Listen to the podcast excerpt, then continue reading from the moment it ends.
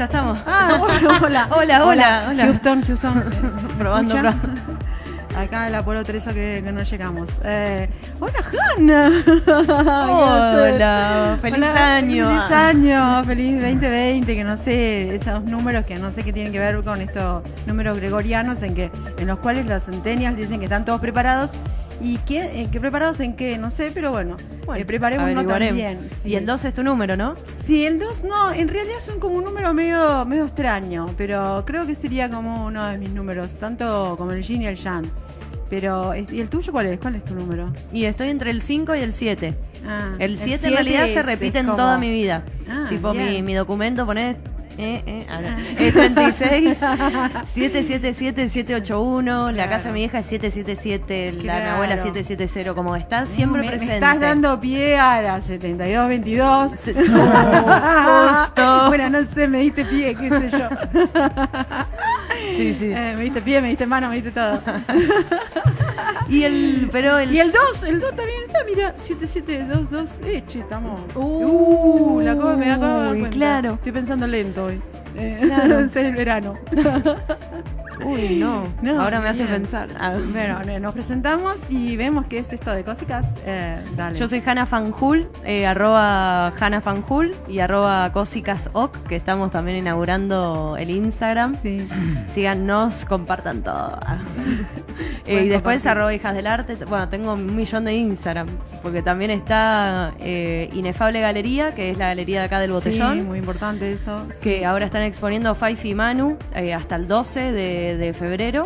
Así que mm, va a haber ahí una charla también de, de final de, de muestra, con unas proyecciones. Así que también otra cuenta donde está toda la data Bien. sobre el bar. Ok, y yo soy Barbarita Diamante, em, conocida con otro nombre, pero últimamente como Barbarita Diamante. También tengo otros proyectos, como es el proyecto editorial, Ojito Diario, y mi casa, donde es Casa Residencia, que compartimos con, con mi compañera y amiga Hanna, y donde está la colección, y también, bueno, con Cósicas. Y también este programa es como que eh, cada uno que viene le volvemos a, a contar la historia, que unimos arte y gastronomía. Sí. Y tenemos a Meli Búbica, Melissa Búbica, allá en Isla Mujeres, eh, que ha tenido hoy problemas así como todo hoy, que está todo así como muy la- las redes y ahí con dificultades, redes y luces.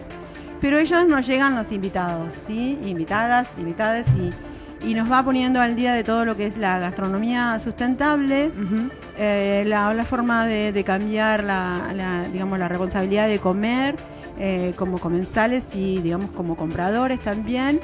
Y está bueno porque de repente podemos hacer arte de eso, no solo en el consumo, sino en la forma en la que consumimos, ¿no? Ujú. Y bueno, aquí tenemos eh, distintos invitados, eh, como verán hacia atrás también están. Y, eh, y aquí tenemos eh, a mi izquierda eh, a Gaby Fava, ¿Cómo que andan? bien, hola. Hola Gaby. Sí, que venía así como también estuvo muy temprano acá en el estudio ahí y también con los problemas lógicos de, de la vida, pero que tiene un proyecto muy lindo que es Suco, almacén natural. Bien, genial. Después, eh, bueno, ella vino con una amiga que es como su amiga y su apoyo. Y aquí tengo a, como podría decir que es una leyenda del arte. Eh, Épico. sí, sí. Eh, alguien que, que hemos eh, compartido mucho durante la vida en muchas exposiciones, incluso por ahí en la vida privada, porque bueno, tenemos hijos de la misma edad. Y, y que hemos visto todo este recorrido del arte contemporáneo y del activismo del arte, de las formas de expresarse. Y él es Mika priori, que es, es todo un personaje desde dónde llega al arte y desde dónde hace su arte. Y bueno, y que se defina también un poco. Hola, Mika. Hola. Bueno, lo, lo único que, tenés, que has dicho acertado es que soy una leyenda. Ya es mucho, eh, ya es mucho. No, eh, no, sí, no, sí, pero sí. con minúscula y, y mal escrito. No, no, este, te agradezco las palabras, pero mm, en realidad eh, la idea es divertirse con el arte, eh, decir algunas cosas y, y bueno, eh, llevar eso un poco eh, en paralelo con la profesión de abogado, que eh, en realidad lo- la utilizo para defenderme de las eh, de la de los, de los problemas que me genera hacer exposiciones. Claro, sí, me imagino. Así que busco la, la profesión para, para poder eh, llevar a cabo una defensa, ¿no? Bien. Eh, bueno, mi escuché que daban sus arrobas, así que mi arroba es eh, mica-priori y un gusto estar con ustedes acá. Bien, gracias. Muchas Eh, gracias. sí, creo que nosotras también fue la búsqueda desde allí. Eh, el año pasado que hicimos eh, desde agosto eh, más de 20 programas, eh, siempre tratamos ¿no? de, de ir incluyendo, a veces quedaban fuera de agenda, eh, lo que es el movimiento del arte aquí en Mendoza. Y fue como llegando desde ahí, ¿no? Las formas de, de- de incluirlos. Y, como últimamente, no sé si últimamente, pero bueno, va a ir coincidiendo, creo que muchas cosas son cíclicas.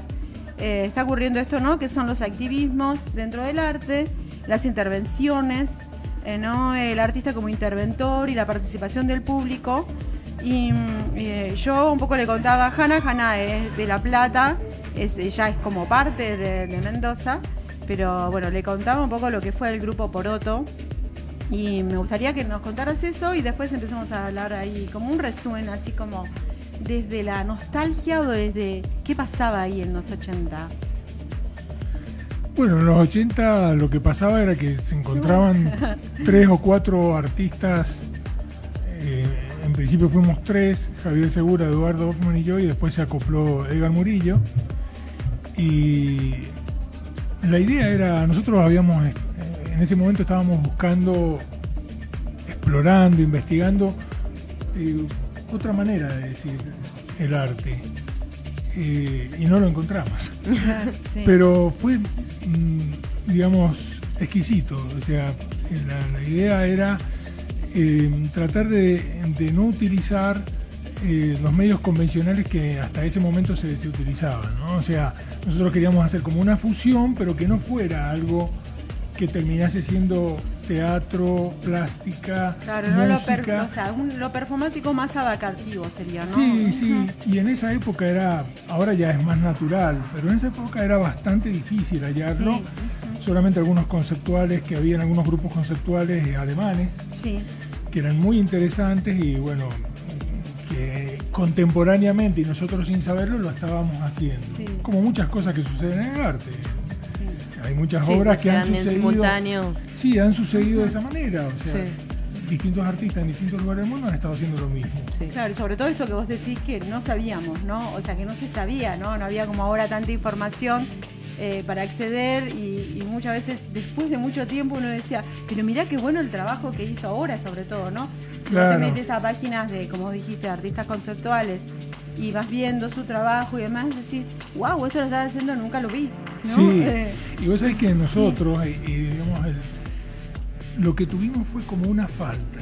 O sea, nosotros quisimos llegar a eso, eh, casi, casi llegamos a esa expresión, pero eh, esa, esa falta que tuvimos de no poder dar ese pasito nos ayudó a todos en nuestras eh, trayectorias individuales. A todos seguimos, quedamos pegados con eso, ¿viste? Cuando vos quedás impregnado con algo, sí, que decís, esto me tocó, me, qué sé yo, me, me- me resultó eléctrico y me, me, me- flasheó Sí, mucho. sí, sí, sí, Entonces, claro. bueno, eso es lo que nos pasó a nosotros con esas experiencias.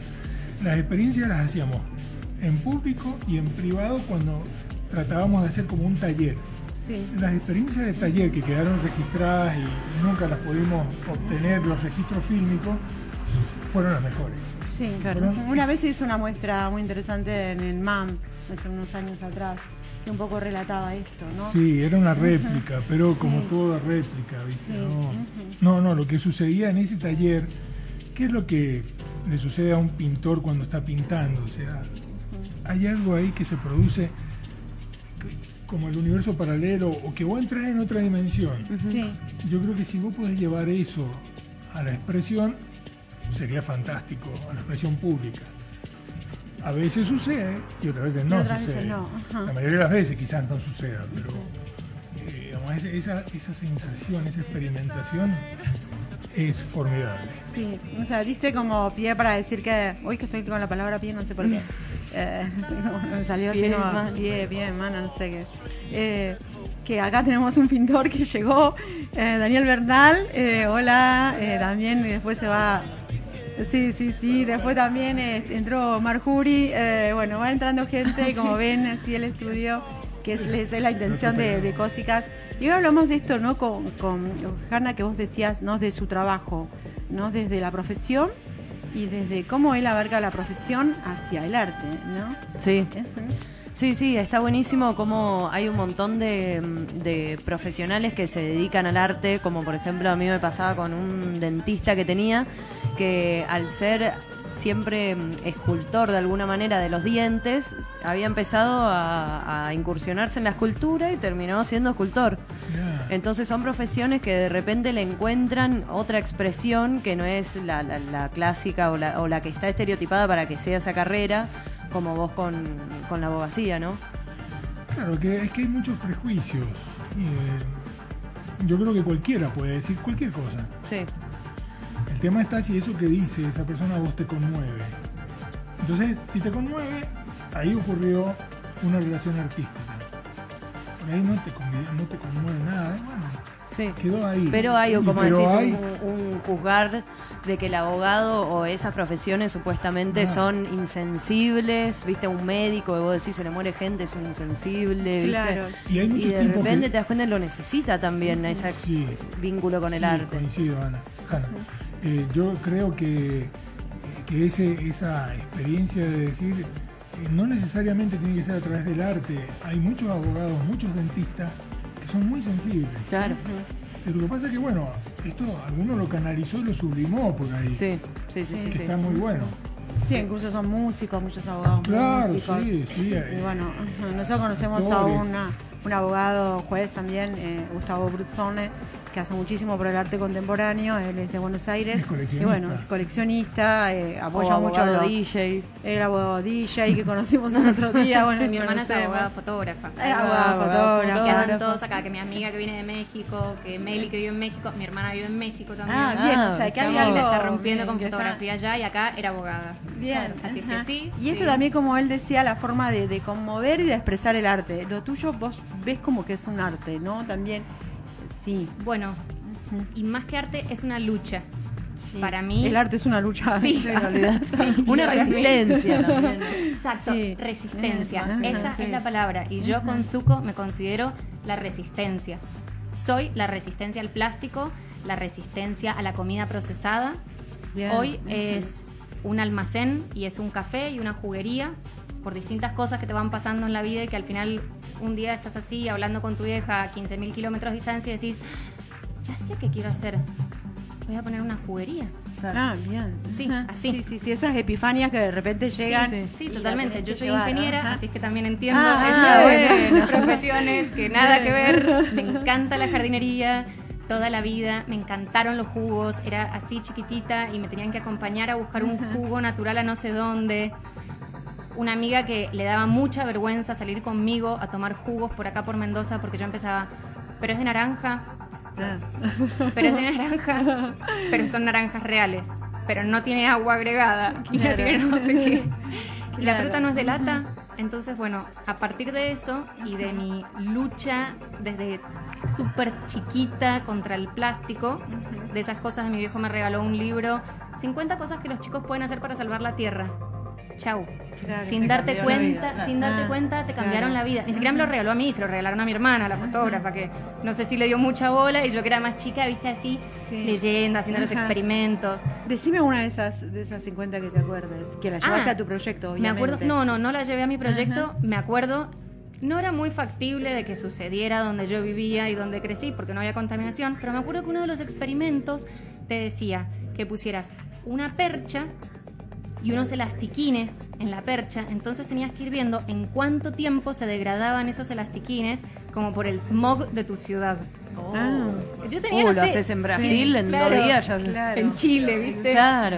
Bueno, eran todas cosas así, o que te decía, y después tenías datos curiosos de cuánta cantidad de hormigas había en relación a personas. No sé, Uh, cosas que a un niño de Cosas que 7 con las años. hormigas este No. verano tuvimos una, Deben una- ser 10.000 hormigas de un humano. Sí, Sí, algo así. No, olvídate, sí, las hormigas pero- son plagas. Yo le echaba canela, le echaba de todo, no quería caer en el veneno con toda mi Pero- idea de. pero hasta que en un momento sí. dijimos, No, no. Hanna, Pero aparte es increíble porque ahí en Catamarca también, fui, a, fui en Cat- a Catamarca ahora en enero y también lleno de hormigas, o sea, vas a la montaña lleno de hormigas, vas al trópico está lleno de hormigas, es como en todos lados. El mundo Sí, tiende a hiedra y a hormigas. Claro. Es así. Creo Encima que- ya si evolucionadas, se llevan sí. bicho entero, así, sí, wow. Son increíbles, sí, Sí, son increíbles. Increíble. Pero bueno, eh, después de... Retomando. Sí, retomando después de todo esto, la verdad es que de todos modos yo estudié ingeniería para hacer algo con el ambiente. Antes de abrir este proyecto, trabajaba eh, como gerente de proyectos en energías alternativas y para mí este proyecto es algo más de la carrera. Y para mí es eso, es la resistencia y es reeducar al consumidor y darle, poner a su disposición una forma que hoy no existe. Y bueno, y me atrevo a decir que hoy en Mendoza no existe eso, que es poder consumir de forma responsable y sustentable. Entonces, en este lugar no vas a encontrar nada de plástico. Y todos los días vienen proveedores con productos súper copados a ofrecer. Y la verdad es que yo quiero ser coherente con el proyecto y les digo, mira, está buenísimo, gracias. ¿Viene en plástico? No. Bien. Y así...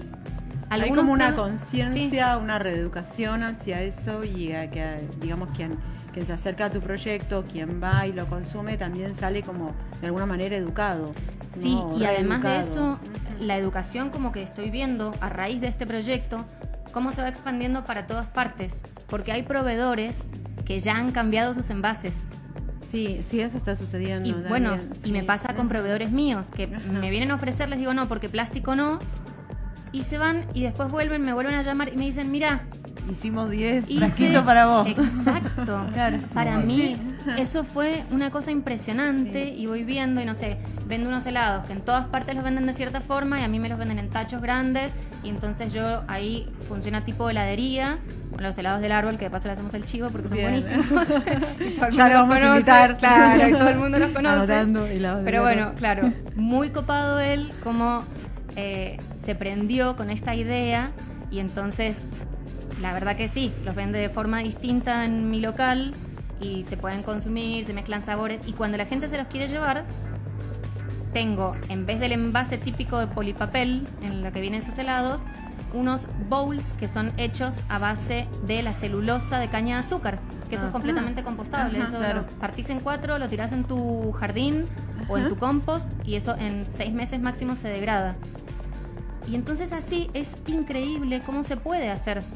Y eso, por ejemplo, te ha llevado a que eh, los productos tengan mayor valor que, que lo que es el mercado típico del plástico, etcétera. No, seguramente yo debo estar yendo para adentro con los márgenes o seguro que hay otros emprendimientos que le pueden sacar más margen a las cosas porque por ahí tienen otro precio, pero realmente vale la pena y es lo que hay que hacer, es la forma y también voy encontrando que si uno le pasa ese costo al consumidor, pero le da otra alternativa, el consumidor elige la otra alternativa y eso es otra cosa que me ha parecido alucinante. Sí, es como que también eh, creo que eh, un poco lo que él decía, la resistencia del arte, la forma en que ellos expresaban el arte en, en un momento ¿no? que era muy difícil, sobre todo no desde lo popular, de lo que querías decir, eh, de no había apoyo de las instituciones, bueno, todo lo que se involucra en hacer un arte que no que quiera decir algo, ¿no? Lo que vos decías, conmover, que lo dijiste varias veces y me pareció como, como bueno desde ahí, ¿no? Ver el arte que conmueve o que te quiere decir algo.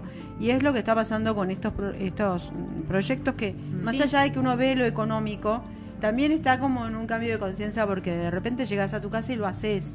De alguna mínima un manera lo montón haces. de cosas, sí, un Sí. montón de cosas.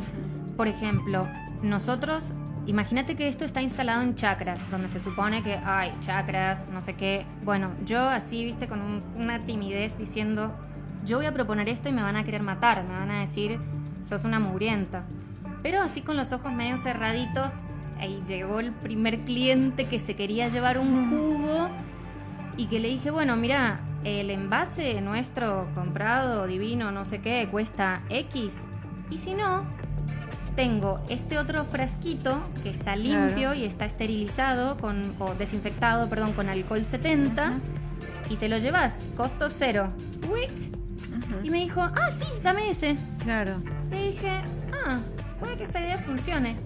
Nadie, nadie en casi el año que está abierto se ha llevado un jugo pagando su envase. Todos se han llevado envases reciclados. Y entonces Ya, eso hace que también, eh, ciertas increíble. cosas que por ahí pueden o sea, ser, digamos, cuestionables por ahí de la moda y demás, pero que también ayudan, ¿no? O sea, Sí.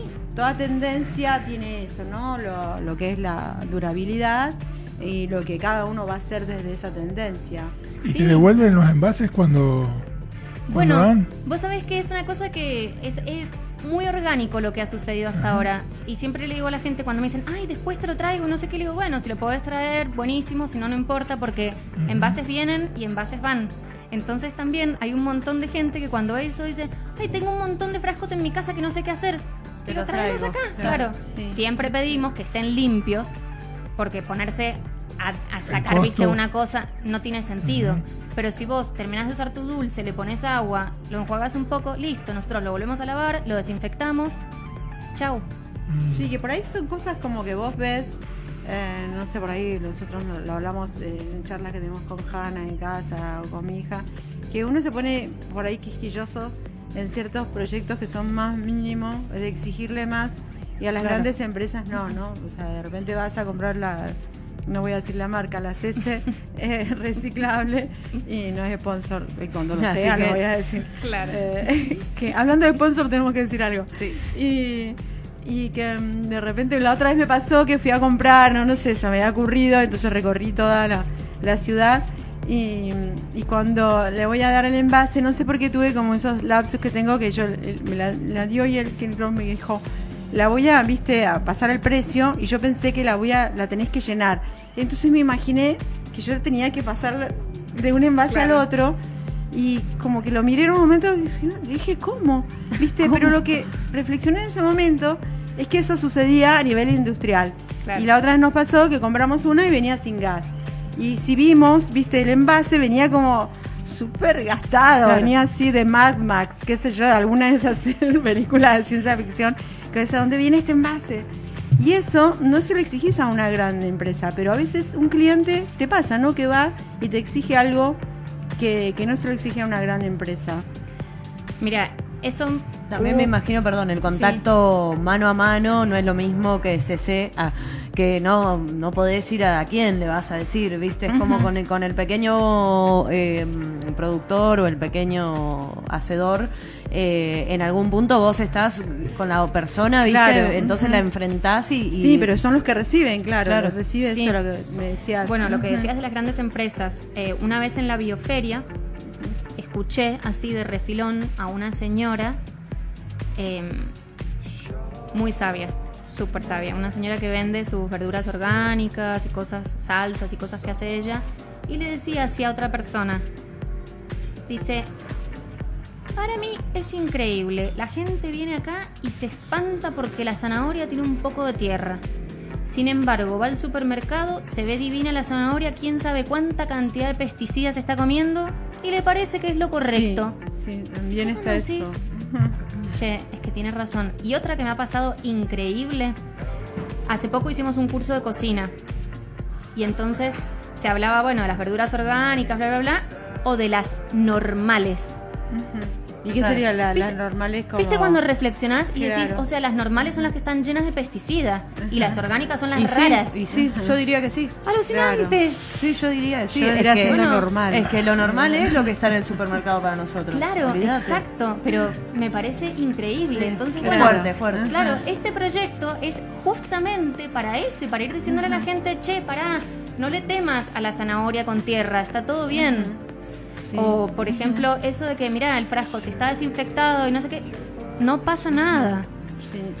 Y bueno, igual, por supuesto que tratamos de que todas las cosas, limpieza, todo ¿Y eso. las bombillas, utilizan bombillas, por ejemplo, o todo tomás directamente desde el frasco? No, tenemos nuestras cañitas de caña. Perfecto. caña Ah, bien. sanjuanina, caña de caña, que también esas se lavan con ese Ajá. lavador de bombilla de mate Ajá, y después se hierven claro.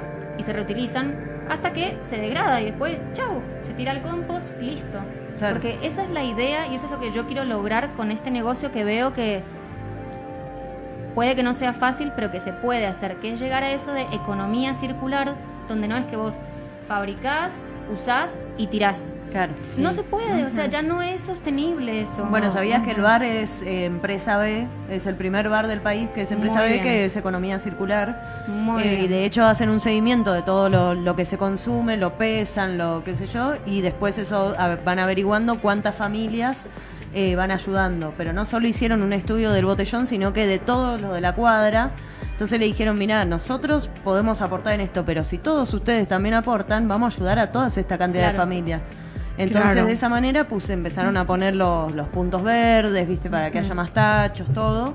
Y, y ayudar también a que todos los restaurantes eh, no, no Sí, desperdicien. Exacto, ¿viste cómo va contagiando el Claro, tema? sí, Bueno, sí. eso es lo que yo voy viendo de esto, que son pequeños pasitos que uno da con cierto miedo, porque sale de lo común y sale de lo estándar de hoy, y entonces decís, "Mm, con esto me van a matar. Sin embargo, te vas dando cuenta que es lo que la gente quiere hoy y necesita, y es lo que necesita el planeta. Sí, ni hablar. Y además es un tema de que, bueno, también yo lo que siempre pienso es, todas las cosas tienen un costo. ¿Lo pagas vos? ¿Lo pago yo? ¿O lo paga el ambiente? Sí, sí, Entonces, sí. eso de que... ¿viste? O los tres. Claro, los tres. exacto. Ay, ¿me das la cucharita? Ay, ¿tenés una bandejita? Ay, claro, sí.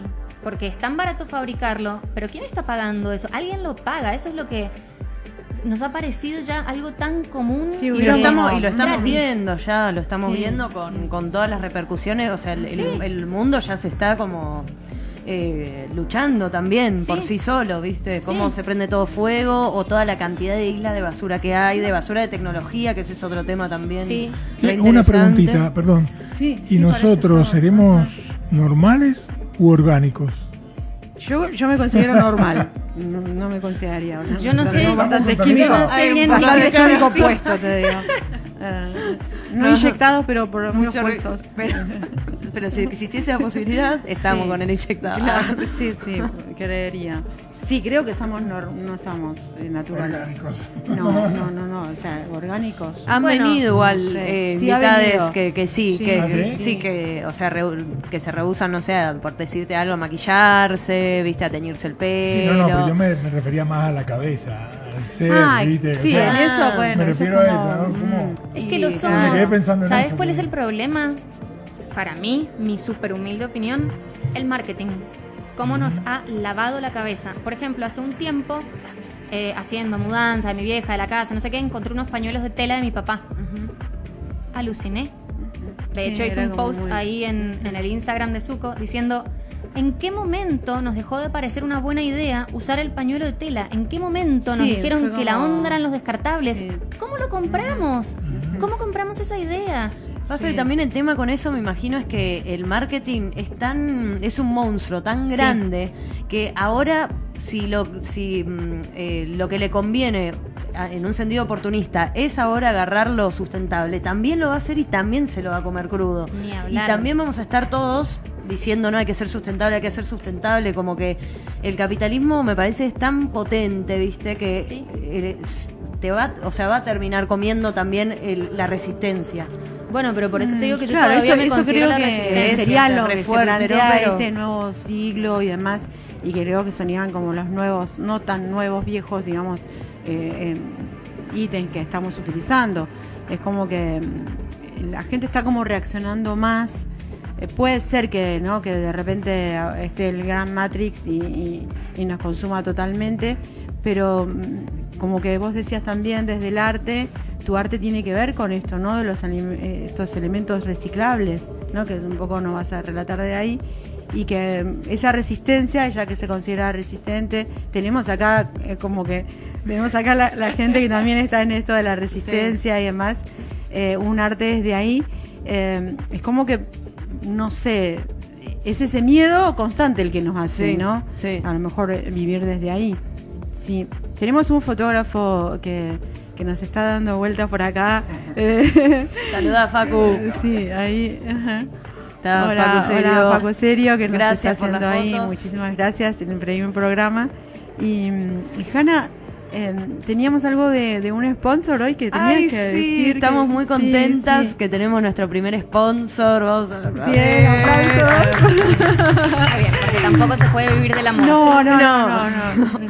Eh, se llama Librería Boga, que es una librería artística que todos conocemos.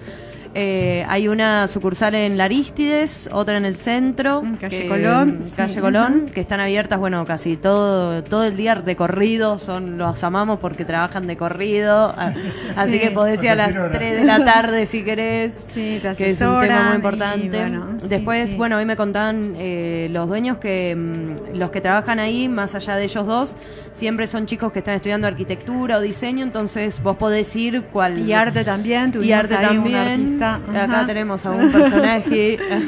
Que a veces Eh. íbamos a visitarlo.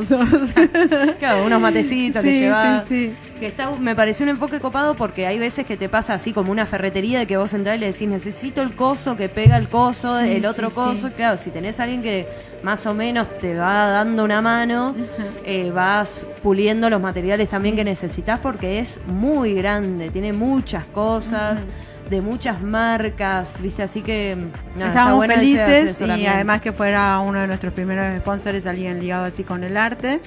Y así que estamos eh, muy felices y, Y que están bueno. todos invitados a ser nuestros eh, sponsors. Sí, estamos Ah. invitados a inaugurar el sponsoreo, es bastante accesible y sobre todo el hecho es esto, ¿no? Como que nosotros reciclamos todo, así que bienvenidos los sponsors que son necesarios. Y mm, lo que te decía recién de tus materiales, son como, como especies tus obras de, de monstruos que vienen, a mí siempre me dieron esa idea de, de un film de Greenaway que venían así que de repente cobraban vida, he visto Bueno, que- así que como exposiciones. Sí, sí, sí. Incluso el flyer que usamos hoy fue como así como muy fuerte, tenía algo que ver con la sequía, con esa ballena Ah, la encallada. cola la cola, Sí. que está hecha con fibra, fibra, Fibra de vidrio. sí. ¿Y eso es degradable? No, Ajá. ¿Está todavía esa cola? ¿La tenés esa ahí? Sí. Ah, qué sí, linda. sí, sí, está siempre recorriendo zonas. Ah, la voy metiendo en algunos lugares así insólitos y tienen que ver con, con eso que señalás vos, Hanna. ¿En algún tema momento de- estuvo en el FADER o algo así? Sí, en el FADER Sí, también. ah, en el FADER exacto, ahí lo vi, muy Sí. copado. Sí, Sí, sí, es. eh, pasa que es muy insólito encontrársela. Pero Sí. Claro. ¿Qué tamaño Ahí- tiene? Tienen 3 metros y medio Oh. Grande. de ancho por 2 y cin- 2.50 de alto. Ah, Ajá, lo que sería más o menos una ballena. O... Una cola de una ballena. Ah, o sea, con y- esa proporción. Sí, sí, ajá, sí, está tomada. Proporción más o menos, sí, de un, de un vallenato. Ajá. Por ahí anda la proporción, sí. Uno en uno. Sí, genial. uno en uno, sí. Una. Este, así que bueno, la idea es ir llevándola en algunos sectores para un poco también buscar una toma de conciencia, de, de revisar qué estamos haciendo, nada más. No, no, no tiene otra pretensión. Me encanta, en cualquier momento la tenemos ahí en los jardines de Suco entonces. Ah, Ahí sí, va. sí, recorriendo, bien. sí. Así que Vos sabés que yo he querido eh, colocarla en varios lugares y a veces parece en mentira, pero la, la maquinaria de impedir a veces que tiene el Estado no te lo permite. Claro. Pero hay lugares maravillosos acá en Mendoza para, para instalarla y para, esa- y provocar y esa, reflexión. ¿Y siempre eh, pediste permiso o hay veces que te la has no, jugado y dijiste no, no, la he pongo puesto, ahí? sí, la he puesto, cuando, cuando la he colocado así me ha ido mejor. Claro. Porque cuando Me- pido permiso presentás una nota todo burocrático, formal. mejor Y- pedir perdón que pedir Y permiso. encima, Tal claro, cual. exacto, y, y muchas veces al cabo del tiempo te dice, está muy lindo, es muy interesante, Claro. nos gusta, se ve Pero, copada. pero, claro, alguna otra ajá. cosa. Bueno, vos a veces con- ni siquiera el pero, ¿eh? No, claro. con el arte y esto de Suco y todo, tengo un canal hermosísimo que le pasa por el medio y que yo digo, no me hace falta ver los videos de los océanos para ver el tema de la mugre y el plástico porque yo lo veo a diario. Por eso también todo esto de la resistencia, la lucha. Una de las cosas que voy haciendo, voy juntando todas esas cosas, objetos muy insólitos y eventualmente yo quiero hacer una muestra de arte de toda esa basura. Así que artistas también que se copen con esas Bien, cosas. está buenísimo. bienvenido. Gracias una- Gaby, porque bueno, la idea es eso también. Así que bueno, esto no solo lo ven artistas, sino también invitamos y demás. Y ¿Cuál fue el más repercute. insólito? Ah, mira, la primera limpieza que hice salió una malla enteriza negra con lunares amarillos. Oh. Así como el bikini lo- de anulares amarillos. Sí, pero entera, justo, justo. divina. Y ahora para Navidad hice otra limpieza y saqué el kit navideño. Ah, Saqué. ajá. Una gorra para el sol. porque Claro. obviamente acá, diciembre, ¿no es cierto? Un poquito de calorcito. Una bombacha que tenía rosado, para la suerte. Claro. Claro, un CD o sea, todo eso que para armar la fiesta y Ajá. una botella de champán para brindar. O sea, Ah, era como que listo. la ¿Y fiesta cómo? terminó todo en la Te, te lo juro. en la sequía, en el Sí. canal, en esa zanja. Hice no, el combo navideño. Todas esas cosas yo las voy subiendo ahí a Instagram, las pueden ver, pero no, es alucinante. Y bueno, y lo otro que sí igual quería agregar, porque yo me voy por las ramas con lo, el tema del ambiente que me copa y es lo mío, pero también eh, lo otro que sí me parece interesante y a nivel gastronómico, llamando a Meli, ¿no es cierto?, con Sí. el tema ese, que sí también es bastante particular del lugar, es el tema de cero procesados. Y cuando Sí. nosotros decimos licuado frutilla naranja, y, y se quedan así, le digo, sí, es exprimido de naranja y frutillas. Ajá. Ah, pero no tiene, no, exprimido de naranja y frutillas. Ajá. Y si es ananá y no sé qué, es eso. Y si es un budín, no tiene dos millones de cosas que no le puedes pronunciar los nombres. Tiene nada, harina integral o hay un montón de cosas sin tac. Sí, se puede. eso, que se se puede. Sí, te juro que se puede. se puede. No es tan fácil. No, y seguramente que, que hay lugares, o sea, No es fácil. no, y, y también no debe ser tan adictivo. Sí. Entonces vas a algún otro lugar que le ponen esas pequeñas cositas adictivas que conocemos y bueno, y, y querés más, y querés dos, y querés tres, y querés cinco. Bueno, acá igual es riquísimo, súper rico, pero sin mugre. Así Sí, es que para todo así aquel que está- quiera comer. Eh, acá tenemos a Meli que te quiere hacer unas preguntas. Ah, bueno, Vamos bien, a, hola, a- Meli. a probar esto de las A llamadas. ver. Eh, Nosotros ahí vamos al vivo. Más streaming que streaming. Está. a ver, ahí está dando. Ahí está. Meli. Hola amiga, ¿estoy al aire o no? Sí, ya sí, está. sí. ¿Se escucha bien? Sí, perfecto, no parece que estoy tan lejos. Buenísimo. Bueno, ¿alguna pregunta le quieras hacer Bueno. a Gaby? No, ¿qué le voy a decir si es una amiga y es una amiga que ha trabajado conmigo en un montón de cuestiones? Que me tira el tema de la diferenciación, ¿no? Que es muy importante a la hora de dar un servicio en gastronomía, poder diferenciar qué es un jugo procesado del que no, eh, lo que es la materia prima, la procedencia de la materia prima, que lo hemos hablado mucho el año pasado, la relevancia que tiene nuestra provincia, que tiene las cuatro estaciones, por qué tratar de preservar que tenga las cuatro estaciones y los recursos como el hídrico, que es tan importante y que nos van a seguir charlando al, al programa, eh, que estamos preocupados y que nos vamos a hundir en mierda dentro de poco, y botellas de plástico, por suerte. Así que, de que estos son los cambios que apoyamos y, y que queremos saber más, porque las inquietudes, lo que es un paso que Ah. podríamos dar cualquiera para, para ser un poquito más sustentable, no sé, re- separación de residuos o algo así, algún, algún consejo que nos dé. Bueno, con lo de separación de residuos, ahí en Suco tenemos el micrófono, Ah. por favor, gracias. Con lo de separación de residuos, tenemos un proyecto de una ONG que se llama Clasifica para Ayudar Ajá. y que ellos pusieron un punto verde, pero que no es de los puntos verdes de la, mo- de la MUNI que todo el mundo te dice, ay, pero yo separo y después todo termina en el mismo lugar. No, acá va directamente, pasan los recuperadores urbanos. Nosotros tenemos contacto con los recuperadores urbanos a través de esta ONG y pasan directamente por ahí y lo que también, viste, por un tema deductivo, eh, yo le digo a la gente cuando me dice, y pero ¿y cómo sabes si esto se recicla o no se recicla? Bueno, es como reducción, viste, lógico. Decís, si hay una persona que vive de esto, es porque alguien está pagando por eso. Y si alguien está Sí. pagando es porque lo va a usar. Claro. Porque nadie paga por algo que no va a usar. Sí. Entonces, bueno, esa es una de las formas. Eh, yo espero que esta ONG crezca porque realmente me parece excelente. A mí lo que me interesa, sobre todo, es que todas Bueno, esas ya lo vamos cosas. a invitar también Sí. para que Sí, son cuenten. muy buenos. Y mm, así es que, bueno, una de las cosas es que realmente se puede hacer esa clasificación. Y para mí se reduce muchísimo el tema de los residuos haciendo compost. Todas tus cosas orgánicas, que no sean carne, pero todo el resto, lo tirás separado y podés hacerlo hasta en un departamento o si tenés un jardín no hace falta ni un recipiente de nada, lo tirás en una esquina y listo. Y ya eso te saca un montón de la basura, que es lo que después termina. ¿Por qué te dicen el tema de no tires pilas en la basura y esas cosas? Porque vos tirás una pila y una naranja, la naranja degrada a la pila y la pila después todos sus metales eh, y sus cosas tóxicas van como lixiviados por este juguito que le hizo la naranja y se van hacia el suelo. Porque encima acá no es que tenemos los grandes rellenos sanitarios. No. Son tiraderos a cielo abierto. Entonces después todo eso va al agua. Así es que yo creo que realmente el tema de la clasificación sí ayuda. Que ya no es eso de que, ay, no, no clasifico porque todo va al mismo lugar. Primero que ya hay ONGs que se están este, mm, que están haciendo esto de que no es que vaya todo al mismo lugar, sino que realmente otra persona vaya y lo haga.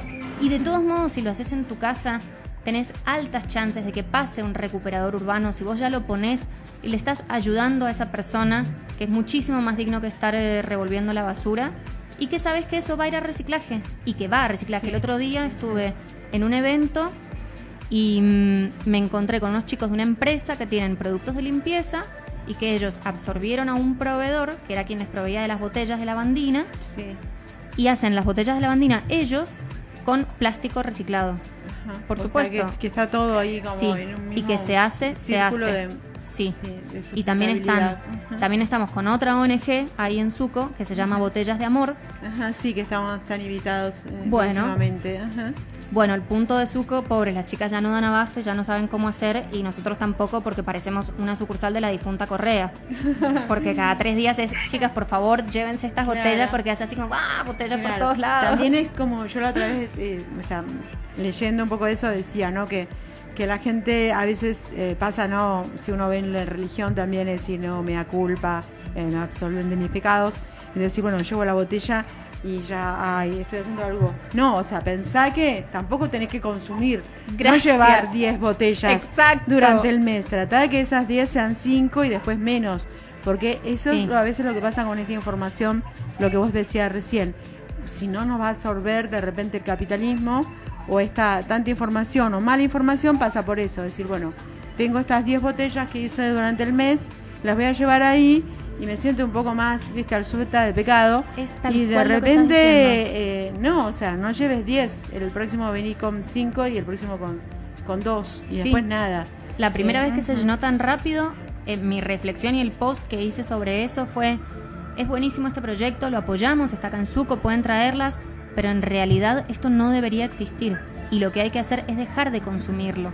Y para eso es que, yo por esto con esta resistencia y todo, es que digo, les estoy dando una posibilidad y que te das cuenta que se va contagiando y que supongo que cada vez más lugares lo van a ir haciendo y que entonces si podés elegir comprar el arroz a granel, hacelo en la dietética de cualquier lado y que las dietéticas también tienen que dejar de dar bolsitas de plástico Sí, sí, y que dar uno puede ir frascos. con Hay sus algunos municipios- Como antes, como antes. Exacto, Sí, fue, fue una interrupción la de la del descarte, Sí, porque sí. en realidad, pone, mi vieja siempre me cuenta, nosotros todo íbamos con frasco, todo hacíamos, eh, nada era descartable para nosotros, las toallitas, bueno, ahora está la copa, toda esta cuestión. Eh, y también me imagino que debe ser eh, distinto cuando estás del lado del que recibe y no del lado del que consume y tira, ¿viste? O sea, como también te das mucho más cuenta ahí porque como decís, es Sí. bolsas, eh, plástico, plástico, plástico y decís, ah, mira al final todo lo la basura que producíamos. Eh, Sí, y- es increíble, nosotros no producimos basura claro. y, y, eh, me animo a decirlo así. No producimos basura, todos los eventos que se hacen ahí en Suco se mide la producción. No se produce basura, Claro. pero es increíble, o sea, es que si vos eliminás eso del descartable, del plástico, te das cuenta que realmente no producís nada y que si producís alguna cosa, son estas pequeñas cosas que podés reciclar y que tienen una nueva vida. Claro. El vidrio se recicla, el papel. Vos, bueno, vos le das una nueva vida a esto, ¿no? A estos objetos que, que, que quedarían obsoletos. Sí, con el GDMI decimos. Ajá. Sí, sí, creo que, que es jugar un poco con el objeto de otra manera, para buscar otra mirada sobre el objeto. Y, bueno, y también como la materia habla. ¿no? ¿Cómo, cómo? Cómo la materia te, te habla para producir una obra, o sea, esa conexión, que ese vínculo, digamos, que vos tenés. eh, Sí, sí, eso pasa. A, a veces pasa que la busco, busco el objeto o busco el material. Y otras veces viéndolo se Te genera una idea. Así es más o menos el proceso.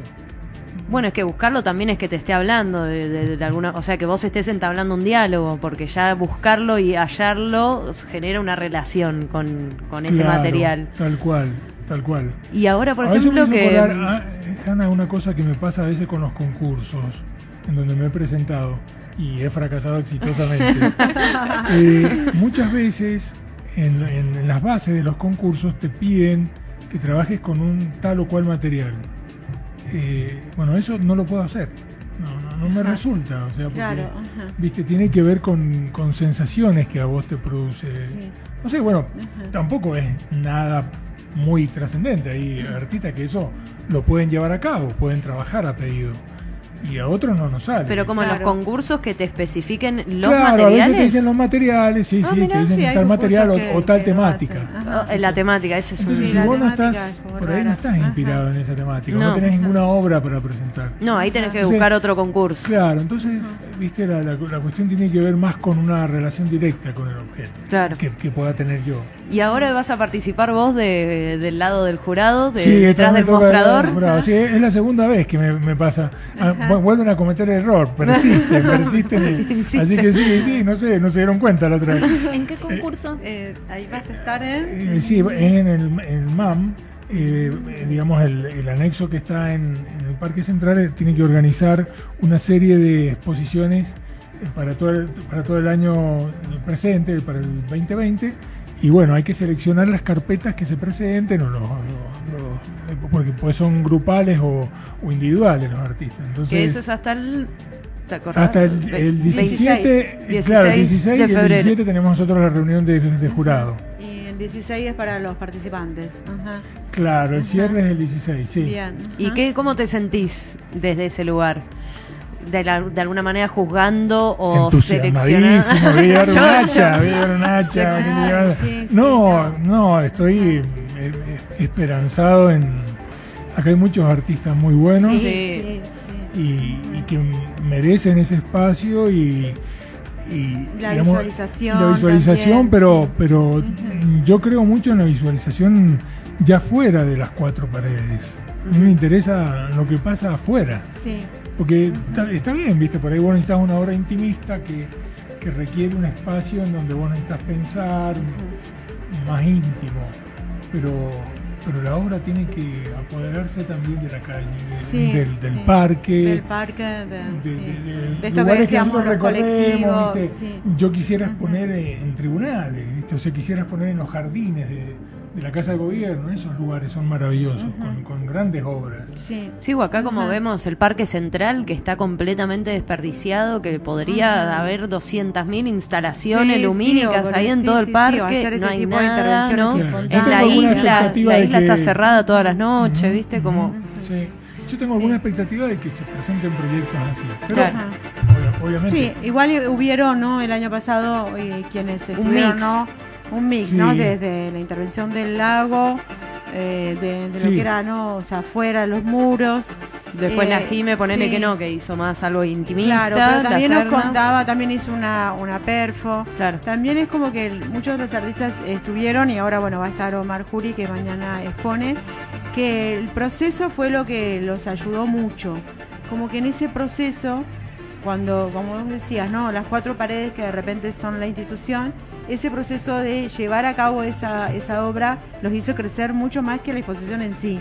¿no? Que eso es lo bueno, ¿no? A veces que pasa cuando uno se presenta a un concurso, ¿no?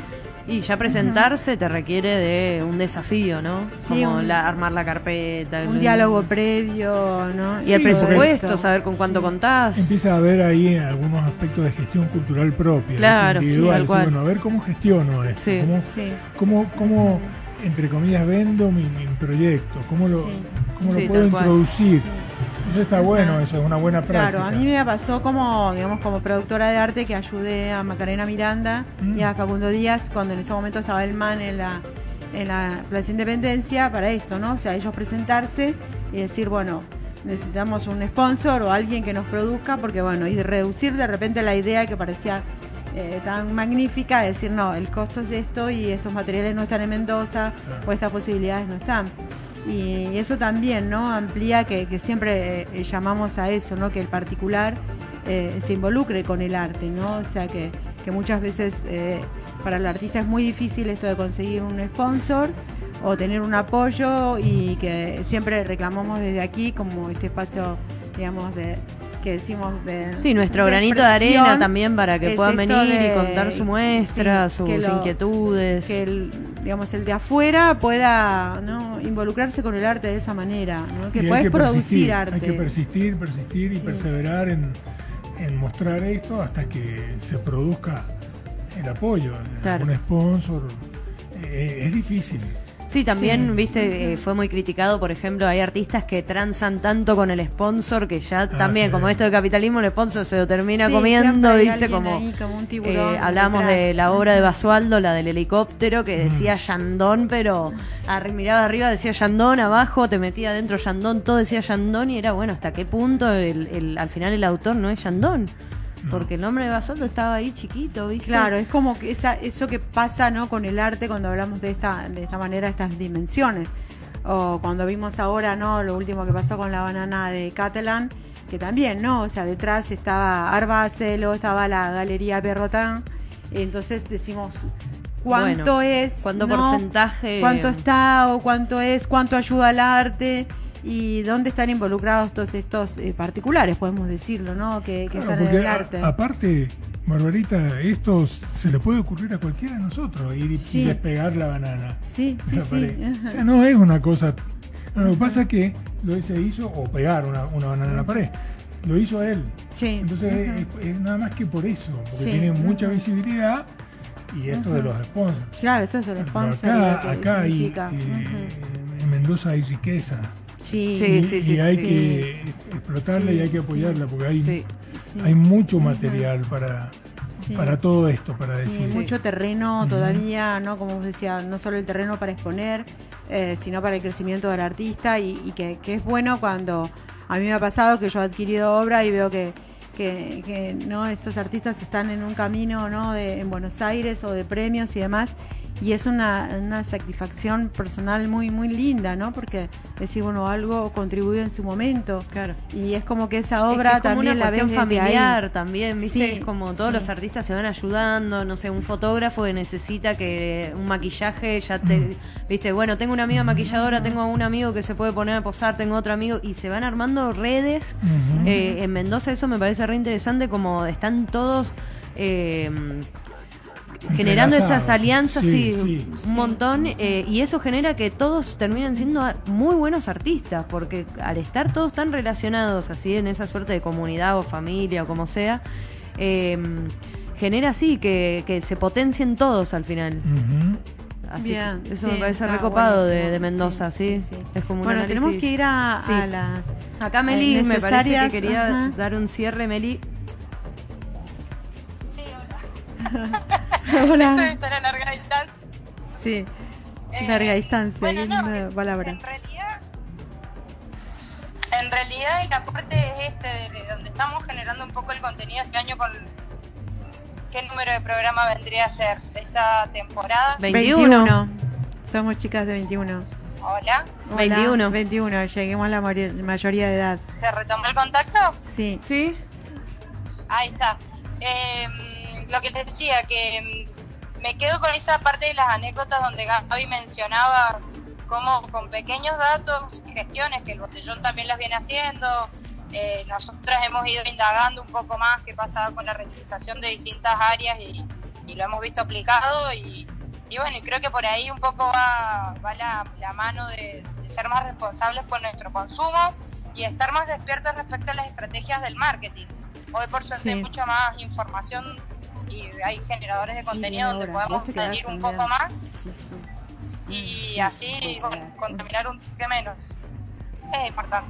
Bien, genial. Sí, sí, sí, eso es como parte, digamos, de uno, podemos decir que sea un eslogan positivo que tiene eh, Cósicas y que, bueno, que fuimos aprendiendo a través tuyo porque, bueno, vamos aprendiendo bastante y nos damos cuenta muchas veces en, la, en las charlas que tenemos las tres en la, en la preproducción del programa y que hemos cambiado muchos hábitos y que vamos viendo, ¿no? Sobre todo el aporte que hacen los, los invitados, eh, invitadas, invitadas aquí al programa, que, que decimos también, ¿no? De la misma manera que, que está pasando con el arte, que viene pasando con el arte hace mucho, lo que están pasando ahora con estos, estos proyectos, ¿no? Sustentables y demás. gastronomía, claro, Sí, con la gastronomía, ¿no? Porque estamos ¿no? más empapados en el diario con, con ver formas, nuevas formas que nos olvidamos que eran que son más provechosas. Sí, sí, tal cual. Tenemos que ir a, a la pausa que es necesaria. Y bueno, Gracias, aquí estábamos a, se- a la seña porque a- atrás está Daniel Bernal, que, que le decimos que, que se incorpora después y le decimos acá a Mica que se quede y se incorporan los chicos que vienen, wow, vienen con todo aquí, eh, los de Arte por el Agua. Eh, está Omar Juri también, así que bueno, les invitamos a que sigan aquí en Cósicas, en streaming de Facebook El Botellón. Y había una invitada que, bueno, es amiga y queremos que digas algo mínimo, Ale, como amiga y como apoyo de todo esto que sucede con tu amiga de Zuko. Una, una de todo esto que has escuchado. Bueno, no, yo les puedo decir que, bueno, a Gabriela la conozco de toda la vida, hicimos toda la carrera juntas. Es una persona súper comprometida y, y conozco su proyecto desde que arrancó el momento cero. Entonces puedo dar fe y porque nada, lo he visto no solamente acá en Argentina, sino cuando hemos estado en México y en diferentes lugares, siempre está investigando, buscando y comprometiéndose también con el producto final eh, que le entrega a su, a su gente, ¿no? A, su- a- a la gente que la va a visitar. Y también he visto mucha gente que la ha ido a visitar con otra idea y que de a poquito charlando, viendo la huerta, viendo el local, viendo el concepto en sí, les cambió la cabeza. Bien, Entonces, buenísimo. Creo que, que es un Bueno. impacto positivo. Bien, gracias. Desde el cariño, el compromiso también. Gracias, Ale. Bueno, Gracias. vamos a la pausa Gracias. y seguimos. Gracias, chicas.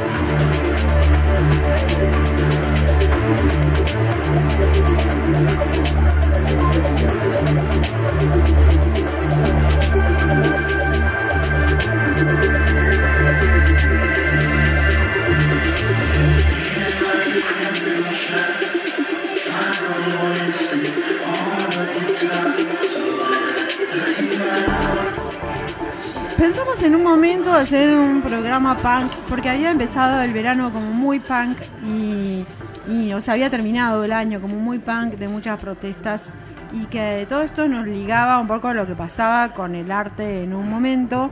Y yo les propuse a mis compañeras, porque bueno, yo vengo desde ahí de la resistencia punk, eh, dark y otras eh, hierbas. Dark. y otras hierbas.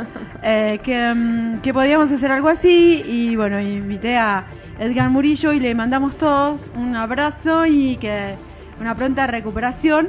Y de repente bueno dimos vuelta al programa.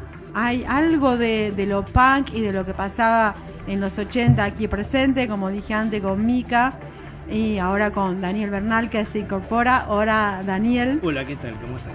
bien gracias Gracias por la invitación. Gracias, gracias a vos por venir. Y aquí a mi izquierda, a mi izquierda, no por algo se sentaron a mi izquierda, pero está como un grupo que, que, bueno, que está haciendo mucho por esto que, que pasó con este verano punk o con esto que está pasando de, de la resistencia desde el agua. El agua llama y es como muy bueno todo lo que está pasando. Hola, ¿qué tal? No, yo no los voy a mirar porque no los quiero reconocer. ¿Qué tal? ¿Cómo están? Estamos incógnitos. Sí, gracias, gracias a ustedes por venir y por todo esto que están haciendo y porque están involucrando a gente que jamás pensaba que se iban a involucrar. Sí. ¿Por qué jamás pensaste que nos íbamos a involucrar? No, no, la gente que lo está acompañando, ustedes. Ah, sí, no, no, eso no, la un gente como de que nos Sí, dejó sí, no, no, no, yo he visto videos de, de familias, de niños, ¿no? haciendo stencil que no sé, que, que conmueven, ¿no? Porque es como que esto que decíamos recién con con Gaby que se fue de lo sustentable es de desde dónde se empieza a crear esta conciencia, ¿no? Sí, y también está Omar Juri, que bueno, no estuvo en el flyer, un flyer medio loco hoy- pero que sí, que está de visita y que mañana expone en esto que hablábamos el anexo del Hola, MAM. ¿qué tal? Hola, ¿qué tal? Y que bueno, que tiene un título muy lindo esto de tu obra. Ah, mañana. Sí, me, me cuesta incluso pronunciarlo. Sí, Eh, yo te me lo intenté aprender, pero no, no pude. ver, en realidad es como un- es una estrofa prácticamente de, de unos escritos míos. La obra, la muestra se llama eh, Hice este dibujo en la arena eh, que quiero que dure para siempre antes de que venga la próxima ola porque tengo miedo a morir junto a él. Oh, wow. Acá wow. estoy chequeando, está chequeado, está bien. Yes, te lo habías Lo aprendido. bien, Sí, para mí que no. fallé en alguna, pero No, no, no. bien. ahí El va amor es la séptima ola, diría Sting. Eh, pero sí, ¿no? Aparte esto de la, la arena, ¿no? La arena como algo que de repente uno dibuja o está y que desaparece. O sea, conmueve tu título, da ganas de ir mañana con Ah, todo. Bueno, vayan.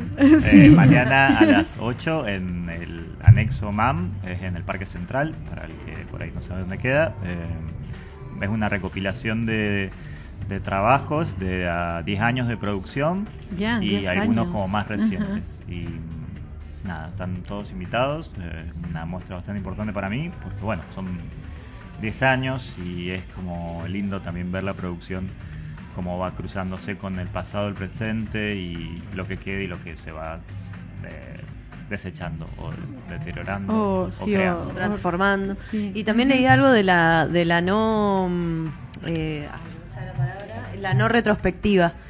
Ah, sí, que en un momento nació como una necesidad como de retrospectiva, sonaba algo muy formal y después como que fuera del rigor histórico donde vos tenés que catalogar todo como se debe, es como en realidad no es una retrospectiva, es como la es tratar de, de, de entender el todo y no de la historia, sino como el todo como un presente que permanece mutado siempre por el presente.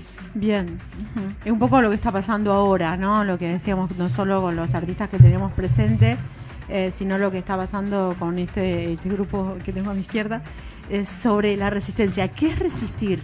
¿Desde dónde y qué es resistir desde el arte? Eh, chicos. Sí, Sí, sí, para sí. ustedes. La resistencia es la panqueada. Todo Bien. empezó siendo una, una panqueada, el sindicato del punk, por más controversial que parezca, pero eh, de repente. Ah, de algo, no sé, los punk también comen, o sea, hay que tener un sindicato. Sí, ¿quién- sí. Sí, sí, ¿Cuál es sí. tu frase célebre? Yo, yo tenía una de los punk donde éramos punk, que los punk también come- tomábamos café con leche, era como que era. Uh. Sí, sí, era como una cosa así como una necesidad. Uh, es como el hippie también tiene Mac. Claro. Una cosa ahí. Sí, sí, sí. Eh, Yo creo que más que resistencia es como una necesidad de expresión. bien. Ajá. Es como un. Y eso creo que se notó mucho en este gran movimiento que ha habido y ha crecido a partir de lo del agua. Que la gente necesitaba canales para expresarse, ¿no? Y Qué bueno como- esto lo de los canales. Sí. Canales para expresarse Sí, lo exacto, del sí, agua. todo, Ajá. todo al final, todo es Sí, metafórico. Y, y como canalizar y dejar fluir esa energía de expresar muchos descontentos sociales, de injusticias que vienen de hace mucho tiempo. Son frentes de lucha antiguos. ¿viste? La lucha de Brasil de 722 viene hace mu- mucho tiempo y lo del fracking, que es lo que viene ahora, también está hace mucho tiempo. Entonces, claro, había una necesidad de, de que eso se visibilizara y de confrontar con las fuerzas, los poderes fácticos que está claro que no le están dando mucha atención al asunto.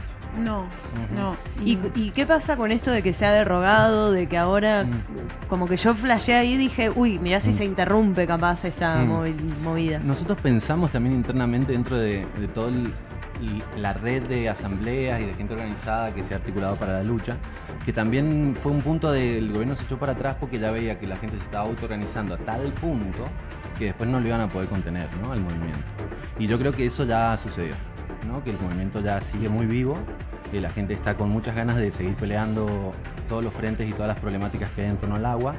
Y creo que a partir de la reconquista de la 77-22 no se cerró un capítulo, sino que se abrió una nueva etapa de la lucha, por decirlo así, que es mucho más potente porque hay un montón de asambleas y de organizaciones que se han creado a partir de la recuperación. Sí, eso es mucho. Aparte, no solo acá, nosotros estamos en Capital, que a veces podemos decir que es un lugar privilegiado. Hoy estuvieron en Maipú, ¿no? Están en San Rafael, o sea que hay los chicos de- autoconvocados de San Carlos, Por todos ¿no? lados. Están como muy movilizados. Eh, y eso es lo bueno, ¿no? O sea, como que de repente se abrió un- eh, una red de, de comunicación que no estaba, ¿no? O sea, desde esa urgencia que estaba latente, pero que desde esa urgencia y como que hay gente, lo que decíamos recién, ¿no? Que empieza a ver lo sustentable, que también empieza a ver lo de la sequía, eh, que empieza a ver lo que es, no sé, el riego, el riego por goteo, empieza a aprender términos, eh, lo que empiezan a subir fotos, decir, estuve, no sé, en el río Mendoza o en el río de Amante y vi esto, eh, o que, como hay que hay una participación que es como lo que no sé como que no se puede contener y me parece el, el fe- Facebook estaba como medio dormido por lo menos el mío estaba dormido qué sé yo y, y como Lo que de generalizaba, repente- ¿viste? claro El no Facebook, la el verdad que- Facebook ¿viste? Era así como ahí me viene el dueño de Facebook a decir ¿por qué te decís que está dormido? Eh, sino como que estaba dormido por lo menos el mío y que de repente decir wow viste qué sé yo no no no no aparte la gente sube fotos y, y como te decía recién gente que nunca participó en nada que de repente está participando eso es genial Sí, ¿viste? inclusive y de nada artístico, o sea, No, con esa con- eh, inclinación, esa intención. Y, por ejemplo, ¿cómo, ¿cómo hay que hacer para participar? ¿Cómo...? Justo ahora estamos, estamos hablando de que teníamos que aprovechar este espacio para dar en, eh, cuenta de la convocatoria. Tenemos convocatoria abierta, o sea, necesitamos gente que tenga ganas de hacer cosas. Justo ahora estamos planeando como medio hacer una página web. Entonces también gente de la UX, em, diseño web y diseño gráfico. Claro. Gente que tenga ganas de hacer, o sea, ya sea como, nada, tengo ganas de agarrar un pincel y ponerme a hacer gilada. Pero, por ejemplo, la convocatoria es abierta en el sentido de que yo puedo ir con, con mi estilo, con lo que yo venga laburando, con lo que sea, a ir intervenir Sí, en- obvia. sobre esa temática. Por supuesto. No hay que respetar un- una estética o, o algo así. No, hay- a mí lo que me parece es que Cerquita, si no... eh, nosotros somos un grupo, somos bastante, necesitamos igual bastante colaboración para hacer un montón de cosas más, pero como que no es necesario la pertenencia específicamente a nuestro grupo para hacer algo, sino que cada Claro, uno puede hacer ajá. lo que quiere, cuando quiere, como quiere, con, con sus matices, y también me parece que es bueno como instar a la participación desde ese lado. O sea, eh, nosotros somos un grupo, somos 40 más o menos, profesionales, todos. Guau, Más o menos, muchísimo Somos muchísimo, bastantes. ajá. Pero no sé si el mismo modelo se tiene que exportar a San Rafael. No, aunque claro, tenemos no. gente que nos provee material, sino que allá puede surgir otro grupo que haga lo mismo o cosas parecidas y que tengan como sus videos. Que esté englobado por el arte por el agua, pero Sí, algo arte por el agua también puede funcionar también como para apoyar eh, ciertas acciones puntuales artísticas, como lo que pasó el- la semana pasada en el Parque Central, que fue maravilloso. Los- Claro. Sí, que eran todo como los- performer o acciones teatrales. Sí, sí, sí. obra ahí en el parque, y nosotros básicamente apoyamos desde la comunicación. Cubrimos, Claro. cubrimos siete. Hicimos, hicimos los carteles y Tres camarógrafos de video, un sonidista y dos fotógrafos. que son todas para cubrir. Sí, Ah. sí, hay un equipo fuerte de camarógrafos con drones y que todo un, todo un equipo como de batalla ahí y que está dispuesto a, también a registrar lo que vaya pasando en diferentes acciones que no son nuestras. Eh, que no se generan desde la plataforma. Entonces por ahí la, la plataforma lo que intenta es integrar lo más que se pueda la, la, la fuerza circundante Ajá. para que todo esto sea un suma y sigue. Claro que desde la plataforma intentamos manejar una línea de comunicación con una estética, ¿no? Sí. que está bien definida y trabajada como con un sentido muy sintético, pero a partir de ahí la idea es im- implementar la mayor cantidad de convocatorias posibles que permitan que otros jueguen. Ahora, por ejemplo, estamos abriendo una convocatoria que se llama Palabras por el Agua. Y invitamos a todos los poetas a que, a que- poetas que escriban textos relacionados al agua para una futura edición, por ejemplo. Ah, y genial. yo tenía duda de si está Ah, vinculado con poeta gráfico en algún punto. Poeta gráfico fue como un disparador inicial, sobre todo también en este asunto de la comunicación visual, Sí. porque desde Poeta hicimos una serie de afiches los días, los primeros días de la marcha, y eso se viralizó y se Sí, aparte gente loco, ¿no? como que sacaba fotos, Sí, que- se que- ponía delante. ¿Qué es esto? Sí, sí, sí, sí. La tacita esa también estaba. Pero a ver, Sí. pasame que la mostramos. Sí, yo, yo subí la de la tacita, me acuerdo. Que aparte estaba en un lugar así como muy emblemático. Sí. eh, en un diario que no voy a nombrar.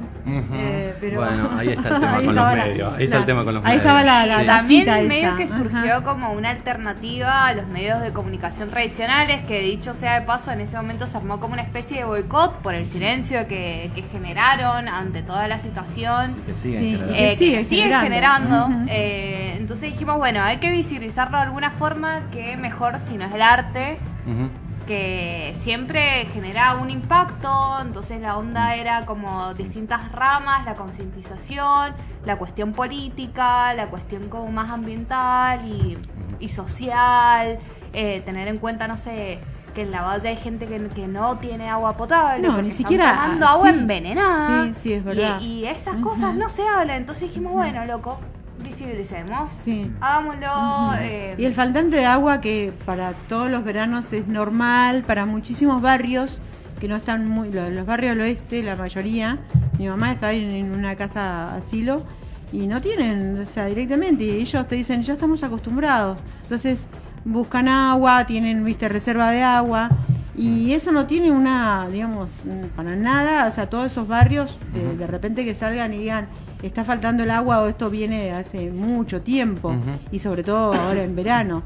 Y esto es lo que les decía, eh, el tema de, de las vacaciones en, en la provincia, que la gente va y saca fotos de, de esto, ¿no? De lo que pasa con los ríos, eh, de lo que no está viendo, que antes decía, me meto en un río, en un arroyo y no están viendo eso. el dique, dique el dique, el dique Potrerillos se volvió, viste, como que, eh, ¿qué pasó, viste? O sea, están como, que vos no- nos hablabas la otra vez, ¿no? De esto, como esas, esas capas de, de sequedad que están alrededor de, del dique. Sí, el bosque seco igual lo amo, así que. Sí, sí, sí, bueno, que tiene toda esa algo hermoso, poética sí, y sí, demás. sí. Eh, lo que está pasando con la laguna del diamante, ¿no? Que el río Diamante no, no está siendo un proveedor y se está secando eso, ya no se refleja más eh, en el volcán Maipo.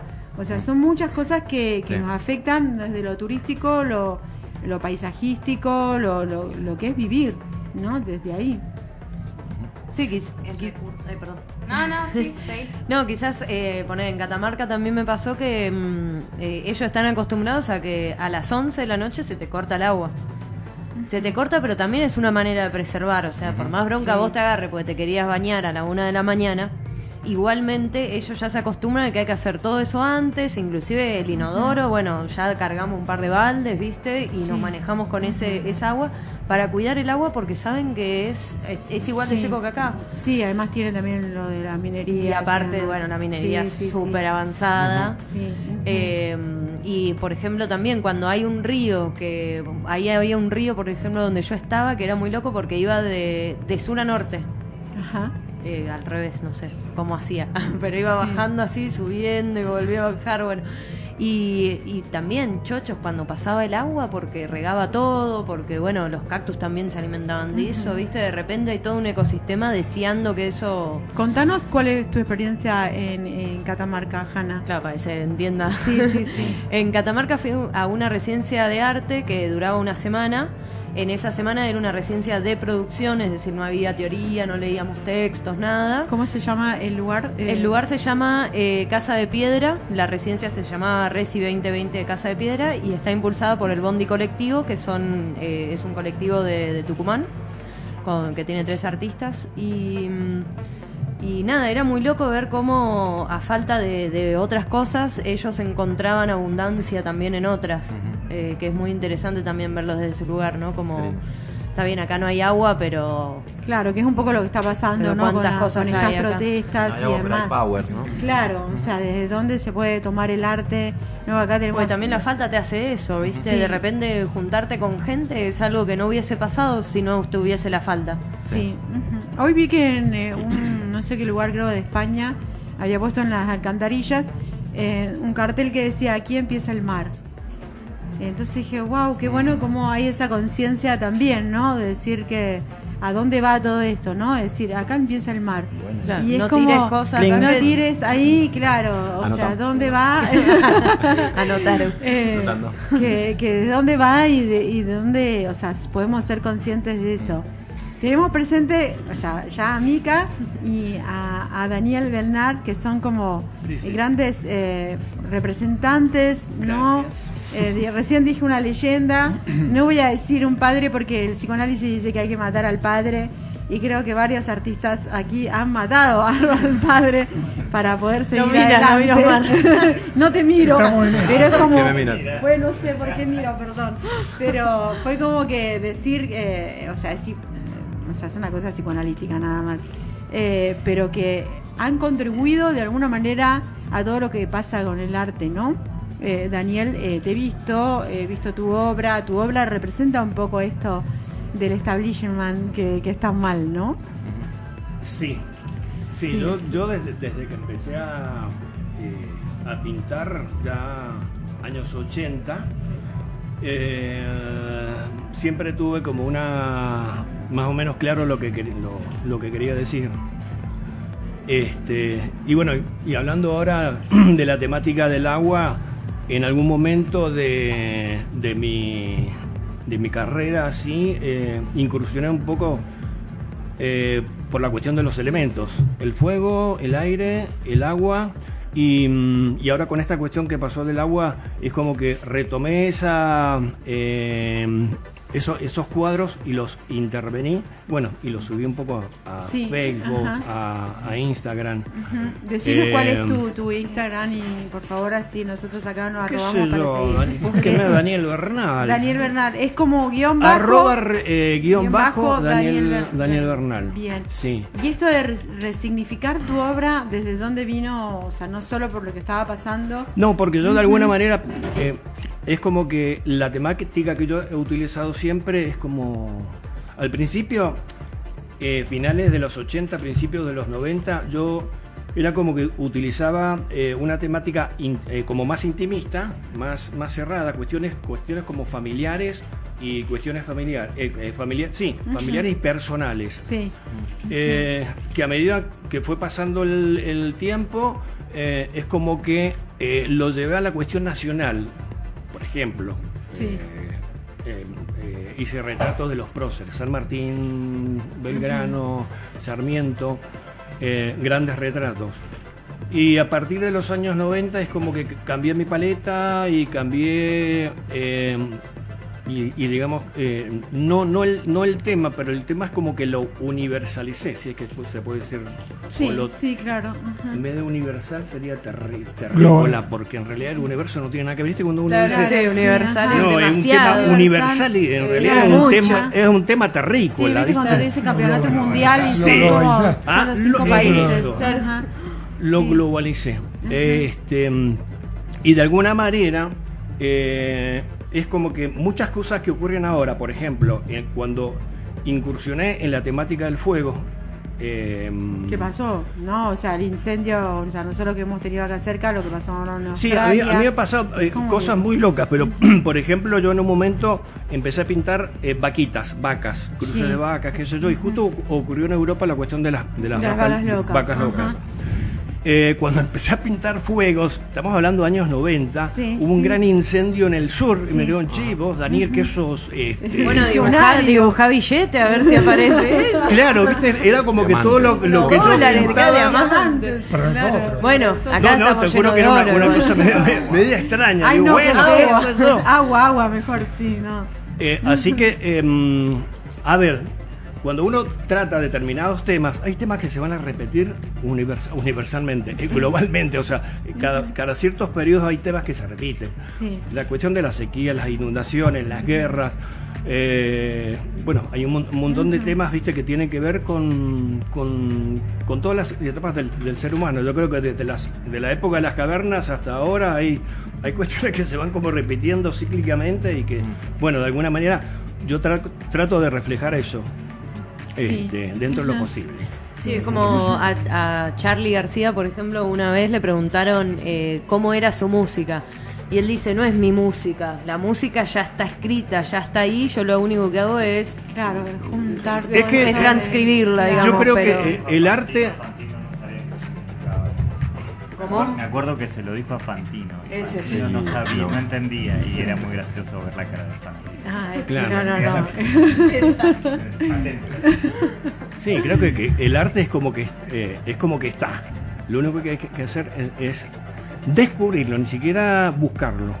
Es como Claro, que, es como desvelarlo, como que o sea, darle ese velo que de ahí. repente es el que. porque hay, enfocar- hay- hay- gente que está buscando, buscando, y no sé si se trata de buscar, se trata de... Sí, sacar el. Capaz que lo, tenés adelante tuyo y no lo Sí, podés ver. ese, ese blur que de repente tenés y que a veces te pones para protección.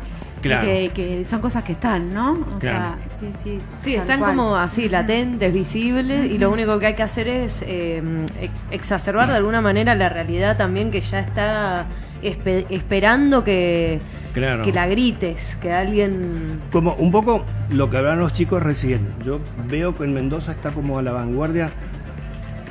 Porque globalmente este, lo vamos a- Yo veo que. Pero eh, es lindo, el- universal, el- porque uno se imagina así Saturno, así como otros planetas. Sí, yo me imagino. estrella fugaz, no los, sé. ma- los marcianos diciendo, che, estos Sí, terrícolas nos están ay, copiando.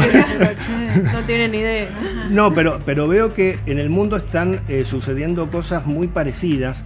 Eh, quizás la temática eh, o, o el asunto no es el mismo, no, quizás no es el agua o quizás son cuestiones más, no sé, de, de trabajo, de jubilación.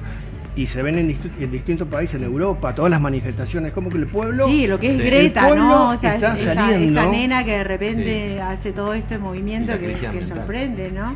Claro. Sí, y, y a mí me conmocionó ver la cantidad de gente, porque si uno pensaba en Mendoza hace 20, 30 años, el- viste, éramos No, como no, que no sí, salíamos sí. ni... Sí, era conmovedor. Esto que pasó Sí. fue como. Sí. sí, sí. Aparte, Totalmente. justo con una fecha, quieras o no, de lo que fue lo que es la Navidad, pero bueno, la tenemos así como marcadita. Pero fue como muy muy conmovedor. O sea, para mí fue como que. O sea, aparte, no solo de lo terrible que fue la represión. Pero también era como que vos veías familias, familias y gente movilizándose en Sí. números y que no sabías cómo se habían comunicado, fue algo que, que, que no esperabas, ¿no? Lo que vos decís, 20 o 30 años atrás, no esperabas estas Sí, movilizaciones do- de Mendoza. esas dos cosas. El pueblo sale y por otro lado está la represión. Sí, Que eso es lo peligroso. sí, Que eso se da en todas partes. sí, sí, sí, sí. En, un- en- sí. en unos lugares como en Chile se da Ter- más terrible, fuerte. sí. Saludamos a los, los amigos de Chile Sí. que hoy nos estaban viendo.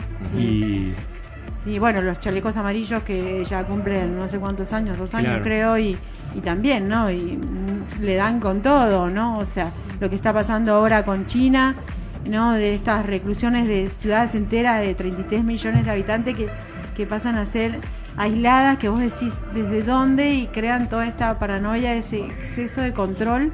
Sí. Y que acá pasa con el control, que es como muy raro también, ¿no? O sea, chicos, les pasa un poco esto del control de, de lo que están haciendo y, y que están como controlados sé que me pongo en un tema No difícil. pedimos permiso. Esa es nuestra- eh, no no estamos pidiendo permiso, No hay- no hay por qué. Ajá. no hay por qué hacerlo. Eh, también estamos teniendo como una especie de comunicación. El otro día hicimos una intervención como Sí, acá, en muy la esquina, visible. sí, acá en la esquina y la taparon. Sí, la taparon. Ajá, sí, sí. A ver, la estrategia es como la desobediencia civil pacífica, Ajá. elegante, armónica en cierto punto, no, no, no Artística, claro, una visión, un- una visión pensada, ¿no? Una eh, panqueada sutil. Sí, para que no sea como trallar el patrimonio y no habilitar a que se criminalice la protesta, que es algo que todas las asambleas tienen mucho cuidado porque en el momento en que los medios encuentran material como para vandalizar a los manifestantes y se te pone toda la sociedad en contra. ¿no? Entonces estamos intentando manejarnos en esa fina línea de no pedir permiso, pero intentar que las acciones tengan su impacto sin necesidad de destruir el patrimonio. ¿no? Porque somos mendocinos, Mendoza es Checoslovaquia, si no lo hacemos de maneras elegantes, acá la cosa se, Che, ¿y qué, habían, pone qué, peluda. qué Ah. les taparon? ¿Qué habían hecho? Es, Un acá en la, muralcito. en la esquina Ah, un mural. Es, muy loco porque el mural decía ni una casa sin agua pura. Ajá. Sí. Y lo taparon. Y viene el O gobierno sea, y lo tapó. eh, Y lo Pero el lugar donde lo hicieron era una pared. Una Ahí pared en- enfrente blanca. del escudo de, de la Sí. ciudad. Sarmiento y Ah, Chile. Sí, era como un punto estratégico. Y ustedes más o menos esperan eso. De alguna manera. Esperábamos alguna, de alguna manera una Sí, respuesta. cuatro Pero días. Creo que igual el gobierno no está todavía como.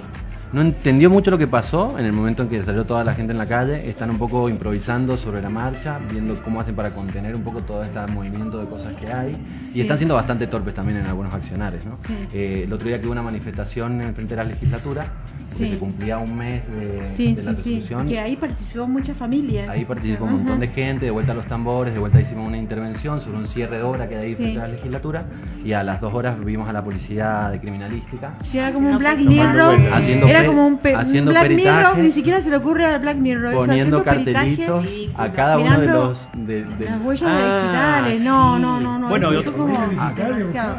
Sí, sí. Sí, No sí, sabemos. en un espacio público. No sabemos. estaban, lo Pero sí, va. Lo mandaron. Eso pobre. era arte. Todos los grafitis clasificados Eso con su arte. numerito. Eso es. Eso. Eh, hay un par de fotos Eso Hay unos que- memes, que eso nos llegaron. Sí, hay memes, porque sí. la verdad que la gente pasaba y decía ¿qué está haciendo esta gente? ¿qué hace aparte señor? levantaban los aerosoles. Eso está bueno registrar. Claro. Sí, claro. Pa- forma parte de la protesta Claro, de claro. Por bueno. supuesto, también es como un diálogo que estamos generando con, Sí. eh, con- eh, un diálogo no de hecho, sería re interesante ver sus huellas así en grande. Tomá, ¿qué querés mis huellas? Tomá, tomá Anote, toda mi huella. anote. Me decían, Acá "Saqué estamos una poniendo foto la carita. el Acá documento". estamos poniendo la carita, ¿no? Sí, Claro. no. En Estaría realidad, bueno poner una.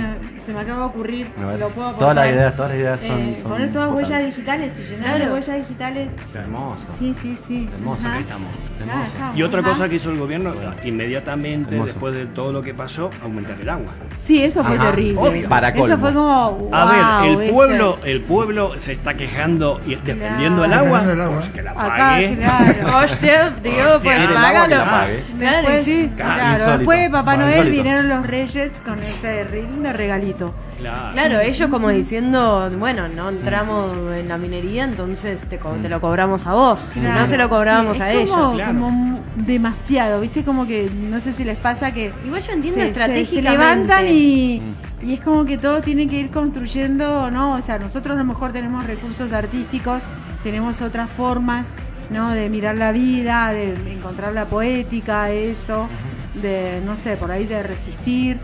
¿No? Pero resiliencia, ponerle si te gusta esa palabra o esas formas, pero para el resto de la gente debe ser como muy, muy fuerte, porque es todos los días levantarte con una noticia mm, que no puedes, eh, o sea, sí, que no puedes, como yo te decía, ¿no?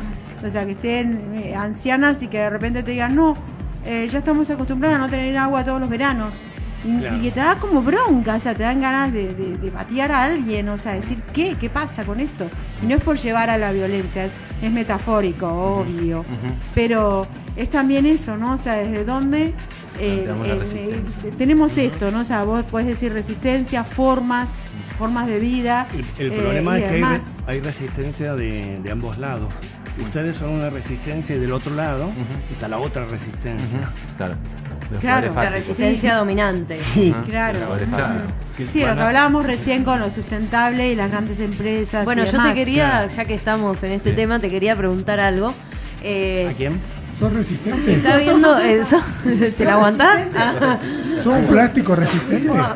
¿Sos tu Daniel, ¿sos un sustentable? plástico resistente? No, Daniel, eh, las primeras obras que, eh, que yo vi, que son las de los golfistas, Y amo. Sí. eh, están en el Sheraton.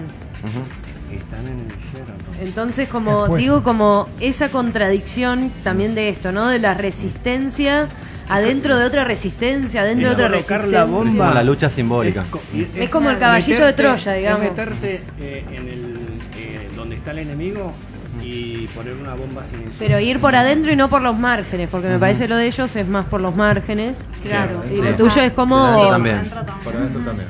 Por adentro también, claro, pueden Sí, ser. Nosotros las imágenes de dron de la marcha se las, se las dimos al Canal 9. Ajá, Pasaron en el claro. Pero ¿Y es en la calle igual. Sí. Tenemos una fuerte campaña de audiovisual también nosotros. Claro, Claro. Una fuerte audiovisual. Sí, sí, sí. y lo que los medios lo piden.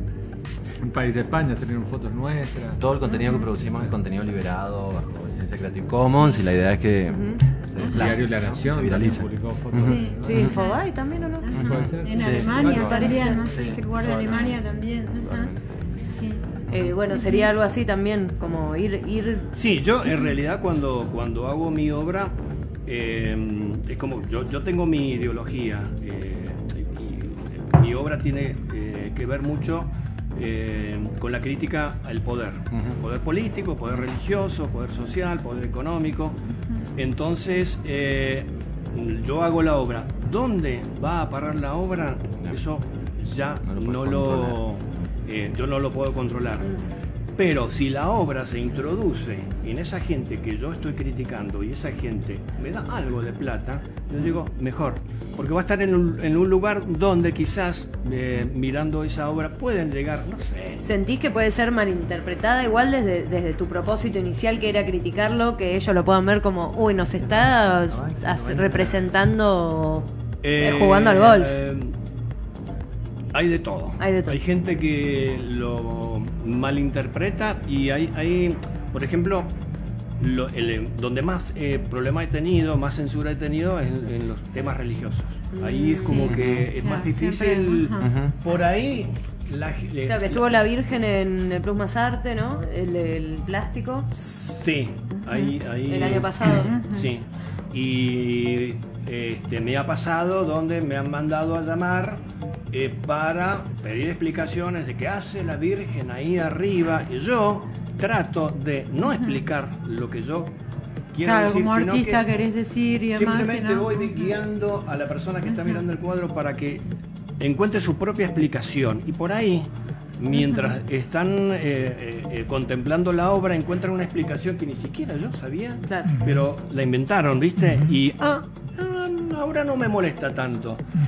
Eh, y yo digo, bueno, está bien, si vos lo interpretás así, pero donde más problemas he tenido, sí, son en las cuestiones re- religiosas, donde me han censurado o no me han dejado exponer determinada, determinada obra. A los Ferrari. Eh, claro, sí. Ujú. Claro. Sí, claro, también. Lo que pasa, ¿no? Con ciertas obras, como decíamos, ¿no? Antes de Catalan, cuando hizo la del Papa con el meteorito, ¿no?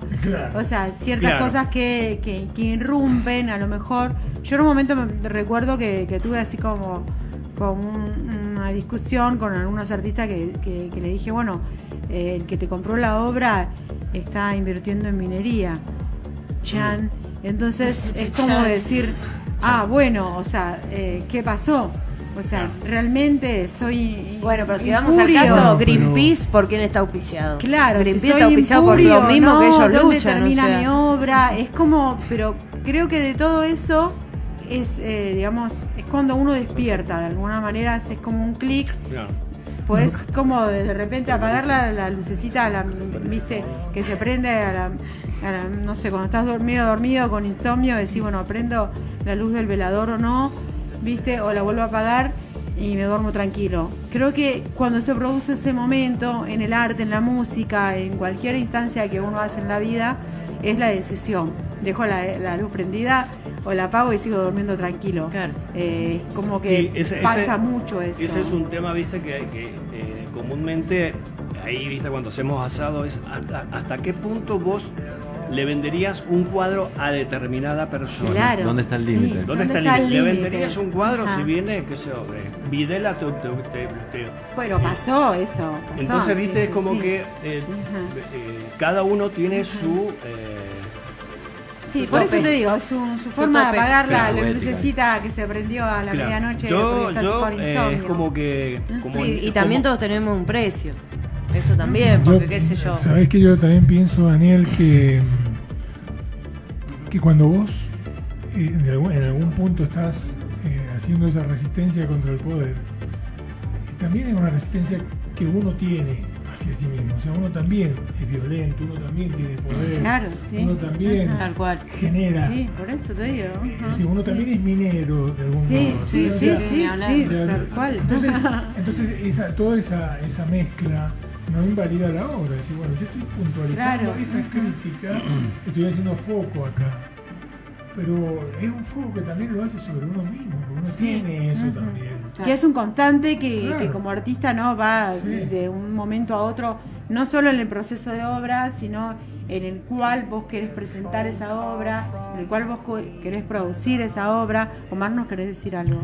No, qué sé yo, pensando eso, que en realidad también la sociedad es una gran trampa que, por ejemplo, le pagamos al Estado para que el Estado in- eh, invierte en megaminería, para que nos reprima, y le pagamos al Estado.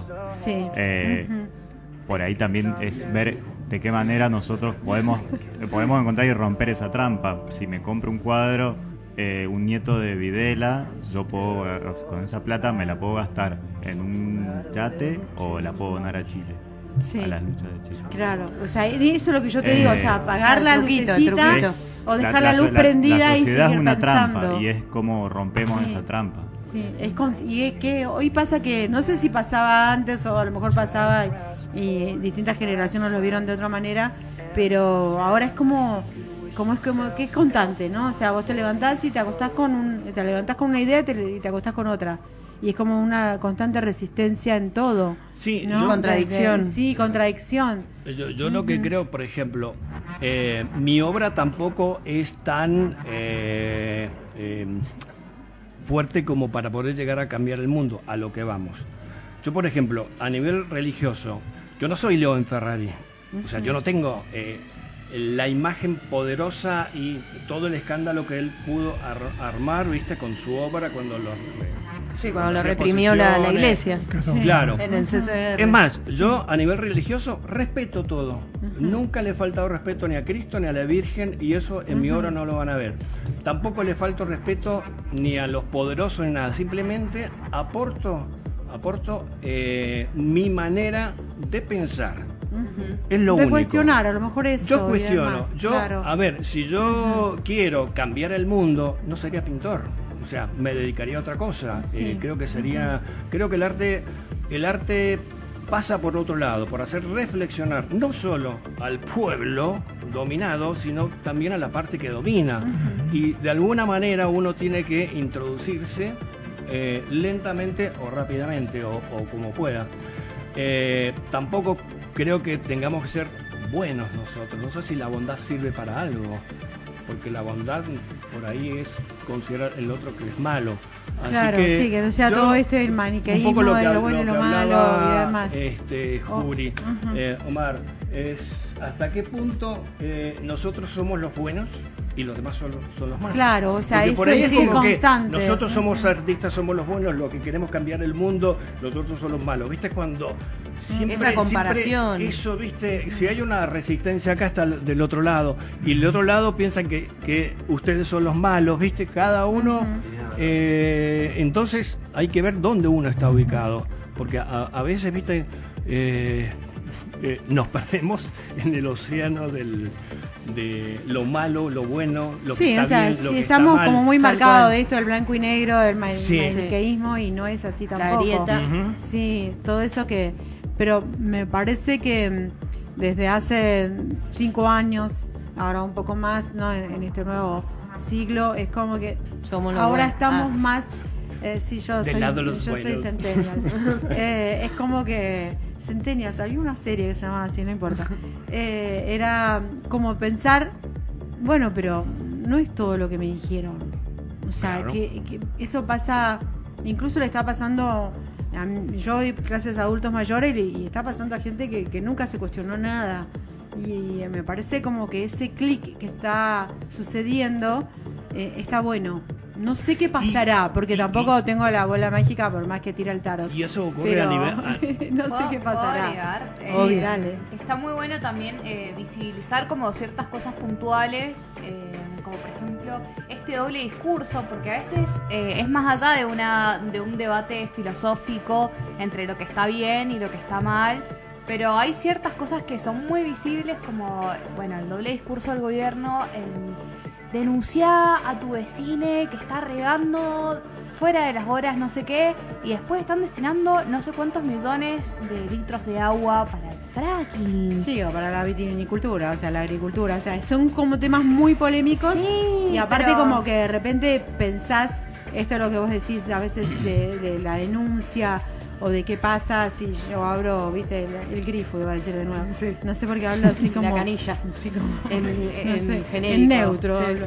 Eh, eh, que de repente abrís la canilla y decís no tengo agua y hay lugares donde decís, oh, viste, te da bronca y hay lugares que están habituados, acá en Mendoza. Eso es como que eh, lo que pasó últimamente. Eso se llama es esto. democratización del agua. Claro, y que, que está pasando ahora, ¿no? O sea, como que lo que a mí me le decía desde mí, hablo siempre desde mí, es como que me conmueve eso que veo familias desplazadas a esto, ¿no? Al no tener y que de repente pueden decir, bueno, voy a hacer un stencil y voy a estar ahí y fue- es una forma de estar participando. Eh, ¿Qué va a pasar con eso? No lo sé. Pero es una forma de decir mm, resistencia de repente, ¿no?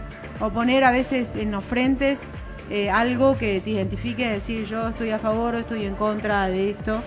Y de Eh, todas maneras uno tiene que estar en algún lado.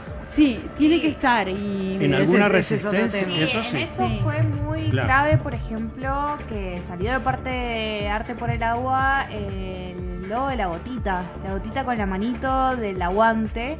Eh, no te das cuenta, pero de repente se transforma como en una especie de marca. Así como te distinguen la botellita de Coca-Cola, te distinguen la gotita del agua. El otro día estaba cargando gas en, en el semicampo donde vivo yo. Y, y fue como, che, tenés la remera de la gotita del agua, y, de, la, de la remera del agua, ¿entendés? Claro, y eso o sea, significó. Y, y nada, de ahí se abrió una conversación en la cual yo le comenté que la, la lucha seguía, porque ella me dijo, ah, bueno, pero que ya está, no, no está, nada. Entonces, eh, nada, es algo muy simple, como un logo, pero eso ya se implanta, un chip que queda marcado. Nosotros le hemos hablado mucho como la batalla simbólica, ¿no? Como que es muy importante también ocupar esos espacios del arte, eh, siendo que los, los medios de comunicación y todos los espacios de expresión están tan contaminados, ¿no? Por el poder dominante. Sí. Y tap- y claro, y tapan las cosas. Intentando como una reflexión, como intentando integrar estas cosas que hablábamos, yo creo que estamos en un tiempo de grandes cambios de conciencia a nivel global, que lo ambiental es absolutamente prioritario y emergente y urgente, y que es- estamos todos queriendo creo, transitar un camino que, de superar estas viejas dicotomías del bien y el mal y estas contradicciones en las que, con las que hemos nacido por el sistema que tenemos y a las que el capitalismo hace que te enfrentes cada día cuando te levantás y que desde ese punto de vista haber encontrado en el agua un, es como un elemental sobre el cual va a ser una lucha, ¿no? Es uno de los elementos de la existencia, trasciende un montón el, el sentido mismo del hombre, ¿no? una de las partes constituyentes. Y creo que eso ha hecho que la gente se una desde otro lugar, ¿no? Y que eso fue lo que se expresó también en todas esas movilizaciones. Más allá de diferencias, más, más allá de las dicotomías, ¿no?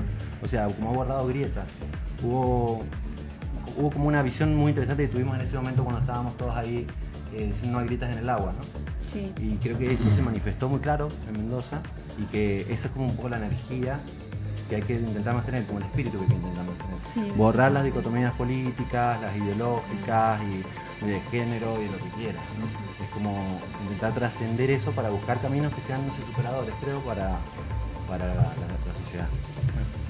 Estamos a tiempo, Estamos. a tiempo y me venía a pensar, o sea, cuando me decías todo esto estaba pensando que veníamos caminando con, con Hanna y, y de repente vimos unos, unos carteles sobre el mes del amor y que no sé, no sé, realmente no recuerdo bien qué No, no. decían. Vez del amor y salud.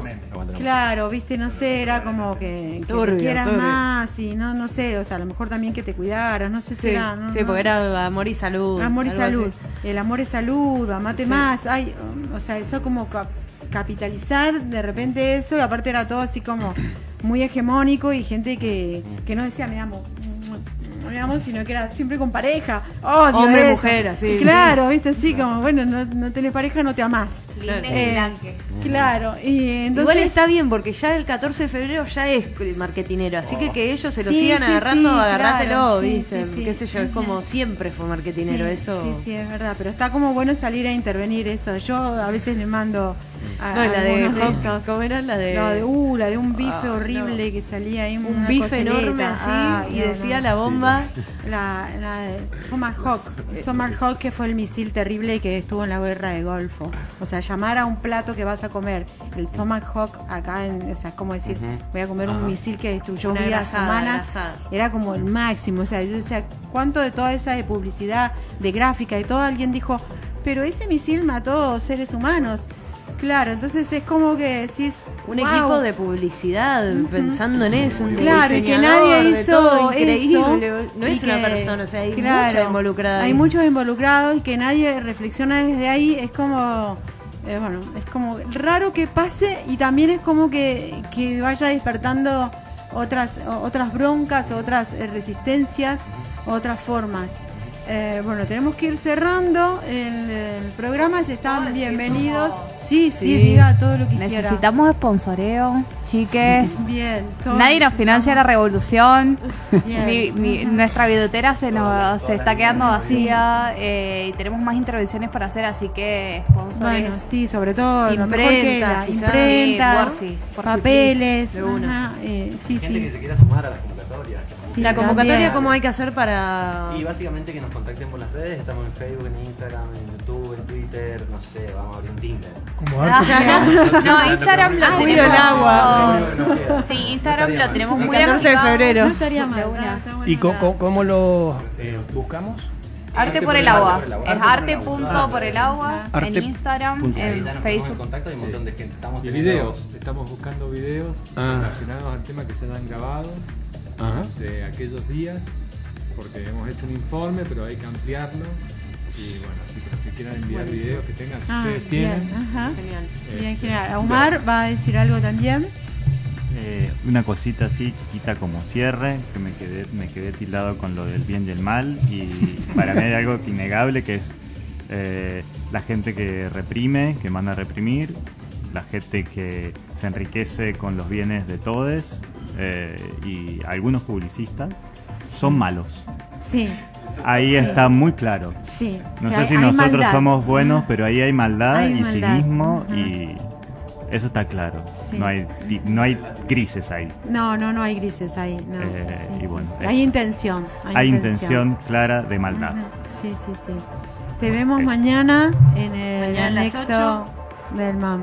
Y están todos invitados. Mañana. Daniel, Gracias. ¿querés hacer algún cierre? Eh, no, nada. Gracias por la invitación y nada, que cada uno eh, siga la resistencia. La senda del bien. La senda del bien y del mal. Bien. Eh, no, lo, lo importante es que cada uno sepa de qué, lu- en, en qué lugar está. Y sí, de ahí en más Ajá. eh, uno se puede proyectar. bien. Mica. Bueno, yo diría que la resistencia y más allá. Bien, gracias. Muy bien. Muchas gracias. Gracias, gracias, por venir. Gracias, Meli. Meli. Gracias, Meli. Gracias, el botellón. Gracias, Adiós. Fran. Gracias, Gracias. Bueno, recién entonces. Gracias. Gracias, Total. Boca.